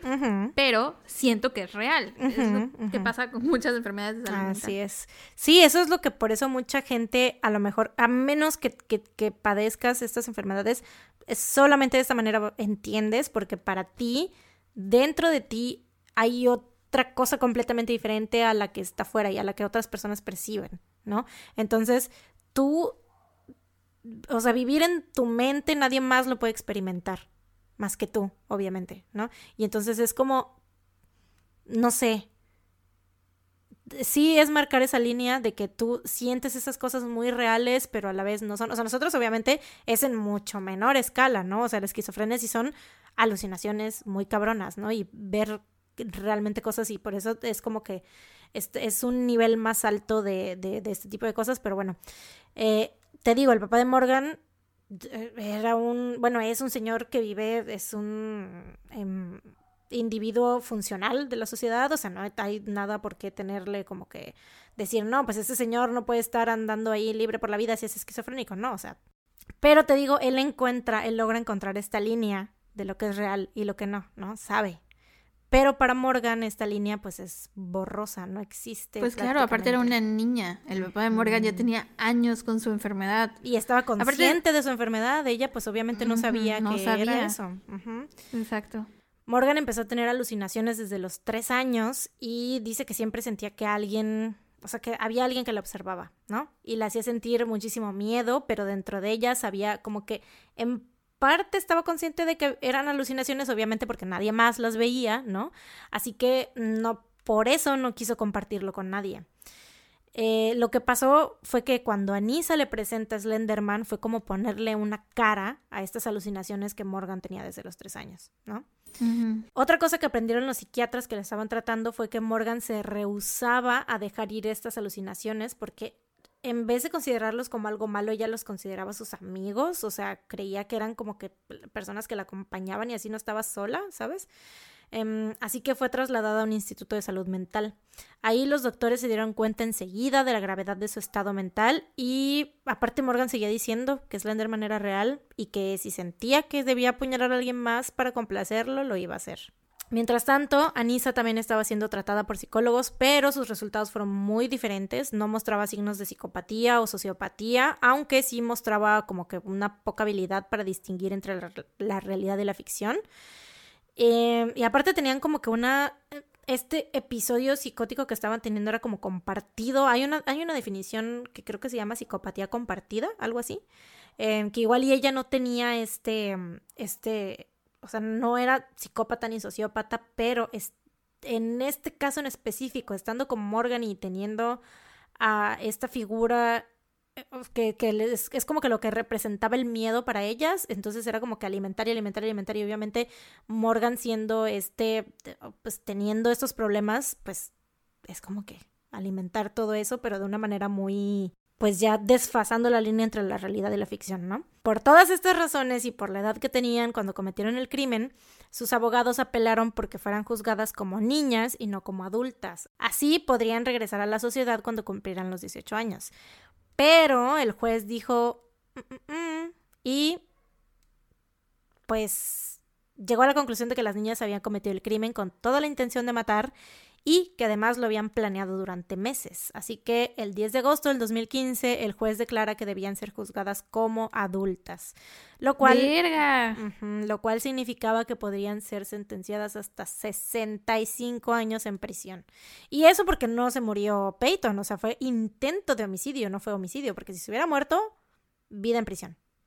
Oye, qué juez tan duro. Tanto Morgan como Anissa se declararon culpables por los cargos de intento de homicidio, Morgan en primer grado y Anissa en segundo grado, como parte de un acuerdo entre los abogados y la fiscalía donde se tomaría muy en cuenta la salud mental de ambas, porque al principio se habían declarado como non-guilty, o sea, bueno, como inocentes, eh, por a causa de, problemas mentales, pero después llegaron a, esta, este acuerdo, ¿no? En diciembre del 2017 se llevó a cabo la audiencia de la sentencia de Anisa. El juez la sentenció a 25 años en una institución mental. La audiencia de Morgan se llevó a cabo dos meses después, en febrero del 2018, y gracias a testimonios de sus psiquiatras que declararon que Morgan seguía teniendo alucinaciones y que creían que representaba un peligro para la sociedad, fue sentenciada a 40 años en una institución mental. Ambas fueron declaradas como inocentes por, por razones de enfermedad mental. Insanity. For reason of insanity. Los abogados de ambas niñas continúan apelando cada seis meses para reducir sus años de condena. Actualmente ambas se encuentran internadas en, un, en, sus respectivas instituciones mentales. Si cumplen completa su sentencia, Anisa saldría a los 40 años y Morgan a los 55, aunque pues se cree que podrían salir antes si un juez considera que ya no representan ser un peligro para la sociedad. Pero yo creo que para Nisa lo veo, sí lo veo plausible, para Morgan lo veo muy difícil. Güey, pero imagínate a qué salen a esa edad, cómo, después de haber integran a la sociedad toda su vida en una institución mental. Ajá. Está cabrón. O sea, porque ingresando tan niñas, ¿cómo se reintegran, güey? Ah, la bestia. Changos. Pero igual, mira, Peyton cuando se despertó, ella estaba consciente, o sea, ella siempre dijo, o sea, desde el principio te digo, desde que, casi casi que desde que la ah, encontró el señor, ella dijo, mi mejor amiga Morgan me hizo esto, o sea, como que se, se quiso asegurar de que se supiera quién le había hecho eso. Y ella llegó a decir que por ella, que pasaran el resto, que, que Morgan tenía que pasar toda su vida en prisión y que este Anisa, Anisa no, que a lo mejor a Anisa le dieran algunos años porque ella no la había apuñalado en sí, pero que sí le dieran así como que muchos años, pero la que tenía que pasar su vida en prisión, sí, Morgan. Pero pues aunque eso también lo dijo cuando tenía 12 años. Y porque también el trauma, obviamente, yo creo que representó para ella verla encima apuñalándola, güey. Obviamente dices, en ese momento dices, güey, que se pudra en la cárcel a la verga. Pero después apareció públicamente en una entrevista para la ABC en el 2017, donde dio testimonio de lo que ocurrió, el trasfondo de su amistad con Morgan, y esta es también parte de una, es una de mis fuentes de donde saqué las cosas del principio. Y también dijo que si la viera de nuevo, esto ya es hace ¿cuántos? ¿Cuatro años? La apuñalaría ella también. Venganza. o sea, eso harías tú, ¿verdad? ojo por ojo. Ella dijo que si la viera de nuevo, bueno, ella no es una perra vengativa y dijo que si la viera de nuevo, que incluso le agradecería por lo que hizo. Dice que ella siente que no sería la misma persona si no le hubiera pasado eso. Y dice que gracias a lo que le pasó, ahora tiene un propósito que antes no tenía. Peyton quiere ir a la universidad y estudiar medicina. Actualmente tiene 18 años. Bueno, las tres niñas tienen 18 años. Y esa es la historia de el apuñalamiento, no sé cómo decir, de Slenderman Stabbing, eh, o el caso de Slenderman. Mis fuentes fueron el documental de HBO Beware de Slenderman del 2017, se los recomiendo muchísimo. Está bueno, te dan como que el background de Slenderman, aunque la neta sí da un poquito de miedo. a mí me dio un poquito de miedo, pero porque soy muy miedosa. Este, en algunas partes que te sale, te pinches, salta ahí el Slenderman en la cara, pero bueno. El documental de ABC que se llama The Wicked, de octubre del 2019. Eh, artículos del, de la ABC igual. Eh, Slenderman Stabbing Victims Speaks public, Publicly for the First Time. Y el The Investigators in Slenderman Case Discuss Chilling Interviews de octubre del 2019, un artículo de Oprah Magazine, The Complete Timeline and True Story Behind the Slenderman Stabbing de octubre del 2019, el episodio Slenderman Psychology and Stabbing Case Study del podcast on Popular Culture de noviembre del 2017 y los episodios de Slenderman Stabbing parte 1 y 2 del podcast Female Criminals de noviembre del 2020. Eh, que ambos, los dos podcasts se basan en el documental de HBO, nada más que pues ya dan como que comentarios más sobre el lado psicológico. Muy bien. no, la neta es que ahora sí me, me, empapé mucho para hablar, porque se me es, siento que está muy fascinante en cuanto a el, lo que vivió Morgan. O sea, obviamente, qué horror todo lo que pasó. Lo bueno es que obviamente Peyton sobrevivió, vivió para contarla, está bien. Y e incluso te digo, o sea, siente que eso fue como que casi casi que una bendición que le pasara eso, porque obviamente ve la vida de manera muy diferente y todo.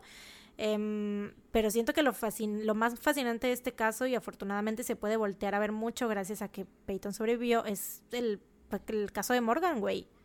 Como que, cómo, cómo se llevó, cómo fue... Eh, como un miedo tuyo que tienes se convierte en una obsesión y se convierte a ser, o sea, se convierte en llevarte a que cometas algo así, güey. En cómo interpreta la realidad dependiendo de sus circunstancias, de todo el la información que tenía en su cerebro, de todos sus problemas porque muchas personas sabían de Slenderman y no todos creyeron que era real y no todos creyeron que tenían que, que matar a alguien. Sí, no, y aparte más que nada el hecho de que Morgan tuviera esta, pues la esquizofrenia, pero no diagnosticada.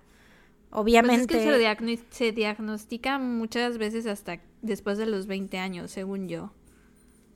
Yo creo que ahorita en, en esa situación la diagnosticaron a ella porque ya había sucedido algo y ya la ingresaron a un hospital. Sí, pues sus papás, te digo, ellos no es si algo me ha enseñado este podcast, yo creo que em, mi enseñanza más valiosa en todo esto es a no juzgar a los papás, porque yo antes la neta sí tenía mucho mucho pedo de que juzgaba mucho a los papás y siempre era como de que, eh, no mames, ¿cómo lo educar? O sea, la neta. Pero ahora, ya después de ver varios casos donde sí dices, hay ciertas situaciones donde sí dices, güey, no mames, qué pedo, o sea, qué mal padre, ¿no? O qué mala madre.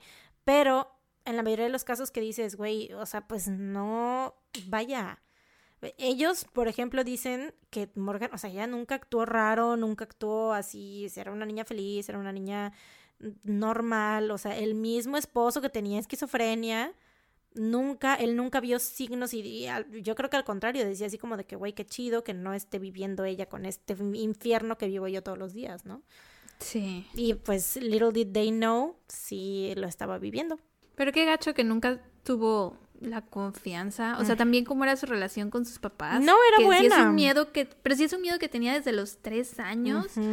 ¿Cómo es que nunca lo habló con sus O sea, entiendo que cuando ya tienes como 11, 12, 13 años, hay cosas que le empiezas... Uno de mis perros está hablando. hay cosas que le empiezas a, ocultar a tus papás. Pero de niña, de 3, no te deja, güey, no te deja hablar. ¿Se escucha? Sí, pero está así como que wow, wow, wow, ¿no? Así como hablando. Bueno, lo que iba es que se me hace muy raro que siendo una niña tan chiquitita nunca haya compartido ese miedo con sus papás. En el documental de HBO, ahí te va, dicen que la mamá dice que hubo, sí había momentos en los que ella como niña chiquita iba y les decía, que había, que tenía miedo y que había unos monstruos abajo de la cama o que habían unos monstruos en el closet y que no sé qué, pero güey, tú como papá a esa edad, ¿qué le dices a una niña así? No pasa nada, no es real, no te preocupes, no, ¿cómo va a ser cierto? O sea, no pasa nada, no hay nada ahí. Punto. Y es muy normal que los niños hagan eso.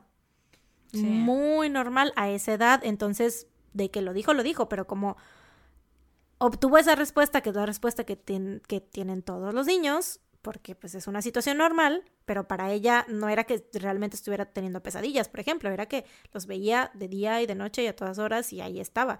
Pero pues para ella fue como que obviamente obtuvo esa respuesta y fue como de que, ok, no es real para la gente, o sea, e-, ellos no ven lo que yo estoy viendo. Sí, la neta sí da cosa verla, o sea, por ejemplo, en los, en las audiencias y en, o sea, como que ver su comportamiento da cosa, porque eso es como que dices, güey, sí se ve que, que, que está pasándola mal, ¿sabes? La película de una mente brillante, ¿no? Que es basada en hechos reales. Él tenía esquizofrenia y también creo que hubo momentos en los que él, aún sabiendo que no eran reales, consideraba a estas personas que veía como sus amigos. Sí, pues así ella, y te digo, simplemente, o sea, es que fue, a lo mejor, si ella no hubiera conocido a Nisa, pues no hubiera tenido este, este cerco, porque tenía a su amiga, a, Peyton, ¿no? Que era su amiga y que te digo, compartía estos gustos, pero no le alimentaba este pinche, o sea, este miedo, estas cosas. Y aparte, igual, si Anisa igual y no hubiera conocido a Slenderman, pues no hubiese pasado eso, ¿no? Pero llegó, a sus vidas y fue como que literal, como te digo, ponerle una cara a esos demonios, a esas alucinaciones, a ese miedo y por eso se volvió real, porque le pues puso es esta lo que siempre decimos que dependiendo, o sea, si una circunstancia cambia, el resultado puede el efecto mariposa, güey. Exacto, y, y es eh, literal con todos los casos que contamos, con todos. Si esto hubiera pasado diferente, esta persona hubiera crecido de otra forma y no se hubiera vuelto un asesino serial. Lo mismo ahorita con ellas, güey. Pero yo creo que ella probablemente más grande, a lo mejor se hubiera cometido o se hubiera hecho daño a ella misma. Tal vez, o tal vez no, igual y creciendo, que creciera un poquito más y ya lo hubiera platicado con su papá, o a lo mejor su papá solito le hubiera dicho por algún X comentario, por X cosa o X comportamiento que él hubiera visto, que dijo, ok, yo hice lo mismo o yo pasé por lo mismo, o a lo mejor que no cualquiera hubiera captado, pero él sí, o sea, teniendo él, o sea, siendo él esquizofrénico, a lo mejor se hubiera acercado y le hubiera dicho, oye, pues ¿Qué, ¿qué, pasa? A ver, cuéntame, te está pasando esto y esto, porque mira, resulta que yo también, porque obviamente a ella no le dijeron que su papá tenía esa enfermedad porque él trataba de vivir lo más normal posible, ¿no? Sin decir nada a nadie, porque pues eso también quieras que no genera un estigma y genera un como que ahí a la gente normalmente no lo toma bien, ¿no? Sí, igual ni siquiera le hubieran dado permiso a las niñas de ir a su casa. Pero bueno, no, no tiene caso que nos concentremos en posibles escenarios porque podríamos sacar miles de qué hubiera podido pasar si las cosas hubieran sido distintas, no tiene caso. Lo que yo sí creo es que está muy exagerada la condena, ¿no? O sea, como que son demasiados años. Demasiadísimos. O sea, te digo, les tocó un juez muy, muy severo. o sea, para empezar desde el principio que las trataron como adultas y no debió de haber sido así. Tenían 12 años, for God's sake. En Los Hermanos Asesinos, cuando conté el de los niños, ¿te acuerdas cuánto les dieron? No. Porque también estaban chiquitos. Pero salieron como a los 30, ¿no? O ya, ya estaban cuarentones, ¿no? Creo. Ajá. Sí, también les dieron pues igual, pero pues 30, ¿no? ¿Pero fue en prisión o fue en institutos mentales? Porque... No, ellos no fueron en institutos mentales, creo. Ah, ya se me olvidó. Patreons, recuérdenos. sí. ¿Qué fue? ¿Les dieron instituto mental o prisión? Porque a ellas, a estas niñas, sí les dieron instituto mental. Que por esa parte, por esa parte, pues yo lo veo, lo veo bien que es así. Mm, con Morgan, por ejemplo. Es que los institutos mentales también, tantos años ahí, no es como un lugar tan bonito, güey. Sí, sobre todo para Nisa, que pues mostró una mejora cañona cuando tuvo el tratamiento, porque ella realmente no tenía, no estaba, o sea, no tenía problemas mayores, simplemente, o sea, sus problemas eran mucho más, mucho más leves que los de Morgan. Entonces, pues, güey, también 25 años, güey.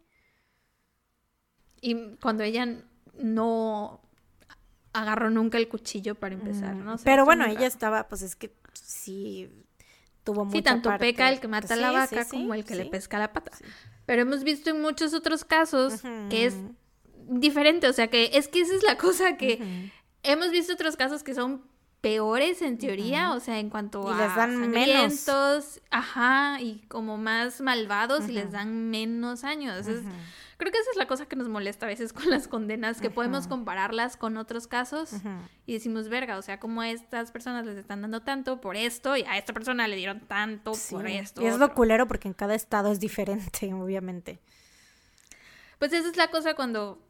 Como el pinche, el pinche vampiro que conté, güey, que le dieron... ¿Cuántos años? 12, ¿no? 12 años de prisión, güey. pues data, vayan al episodio extra en Patreon pues es lo que pasa, son, supongo que son como los matices que hay dentro del sistema judicial, porque todos son, aunque se supone que todo tiene que ser imparcial, nada es imparcial nunca, porque todos traen como un una cosa en la mente ya. Ajá. Pero bueno, en fin, ¿qué opinan ustedes? ¿Cómo vieron estos casos de, de esta semana? ¿Les gustaron? No les gustaron. ¿Qué piensan de cada, de cada uno de los casos? Cuéntenos de los dos, porque luego nada más cuentan de uno o de otro, entonces de los dos, cuéntenos. A lo mejor siempre hay uno que les gusta más del otro. Bueno, eso sí. En fin. Dame tu dato feliz o tu recomendación feliz. Recomendación feliz. Em, voy a recomendar una serie que debía haber recomendado en el episodio de Patreon. Ya sé que tal vez ya les tengo la, caca agria con, con esto. Este, caca agria es una expresión que decimos en Veracruz. Hace poco me enteré que solamente en Veracruz se dice, güey. Pero bueno. ¿A poco? Sí, tener la caca agria es cuando ya tienes harto a alguien. Harto. Supongo que ya les tengo la caca agria con lo de Patreon, pero les voy a recomendar una serie. Bueno, no, película. película Hay una serie y una película que debía haber recomendado en el episodio de Patreon porque era de vampiros. Pero se llama What We Do in the Shadows. Es como un falso documental de vampiros. No mames, está. ¿Ya lo has visto? ¿La película? No. Eh, la película estaba en Netflix, creo que ya no está. Si no está en Netflix, pues ya saben. Piratería. Cuevana. O sea, nosotros no somos quienes para decirles qué hacer, pero pues ahí está la opción. este, sí, está cagado, es como un falso documental, te digo, de como que, como, ¿cómo sería si unos vampiros de 100 años de edad vivieran en la sociedad actualmente y entonces les hacen como, como su reality? y, está muy cagado, está muy cagado. Véanla. Es muy chistoso. La voy a tener que buscar. Pirata. Pirata. bueno, mi recomendación es algo que ya les he recomendado antes, pero en lugar de recomendarles es que les quiero contar que Vamos, Sara, di lo tuyo. Les voy, a, recomendar algo que ya recomendé. no, no, les, no es una recomendación, solamente les quería contar que empecé a ver ah. Dexter de nuevo. la había ah. dejado abandonada. Es follow. No la terminé de ver. Porque me acuerdo que Following, follow up, follow up. Perdón, perdón. Le acuerdo que cuando le empecé a ver les dije que quería, me moría por llegar al final porque sabía que todo el mundo decía que Dexter tiene el peor final de la historia. me muero de ganas por saber el final, Pero cuando terminé la temporada 5, descubrí BTS, entonces dejé de ver series. Ahorita ya empecé a ver series de nuevo. Entonces ya empecé a ver Dexter de nuevo, ya estoy en la temporada 6.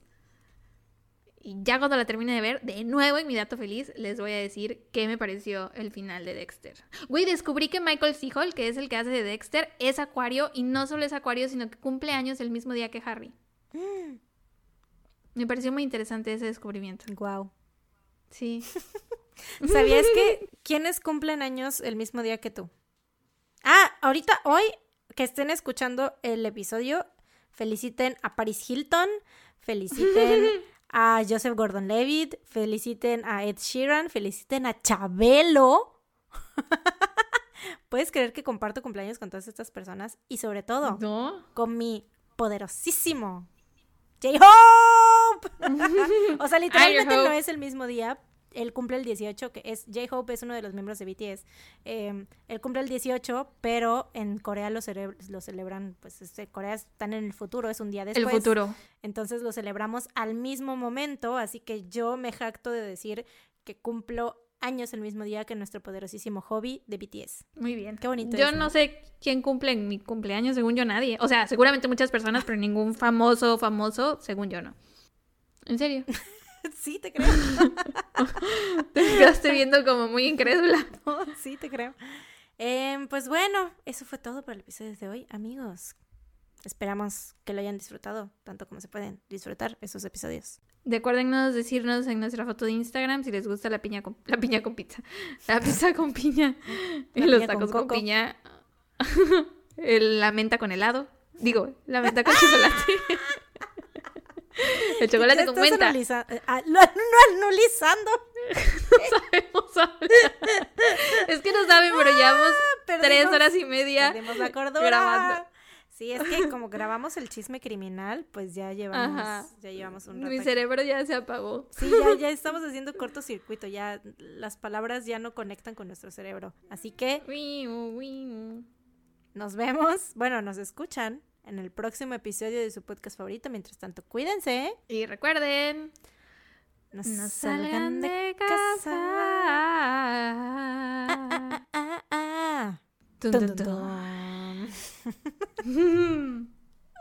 Adiós. Bye.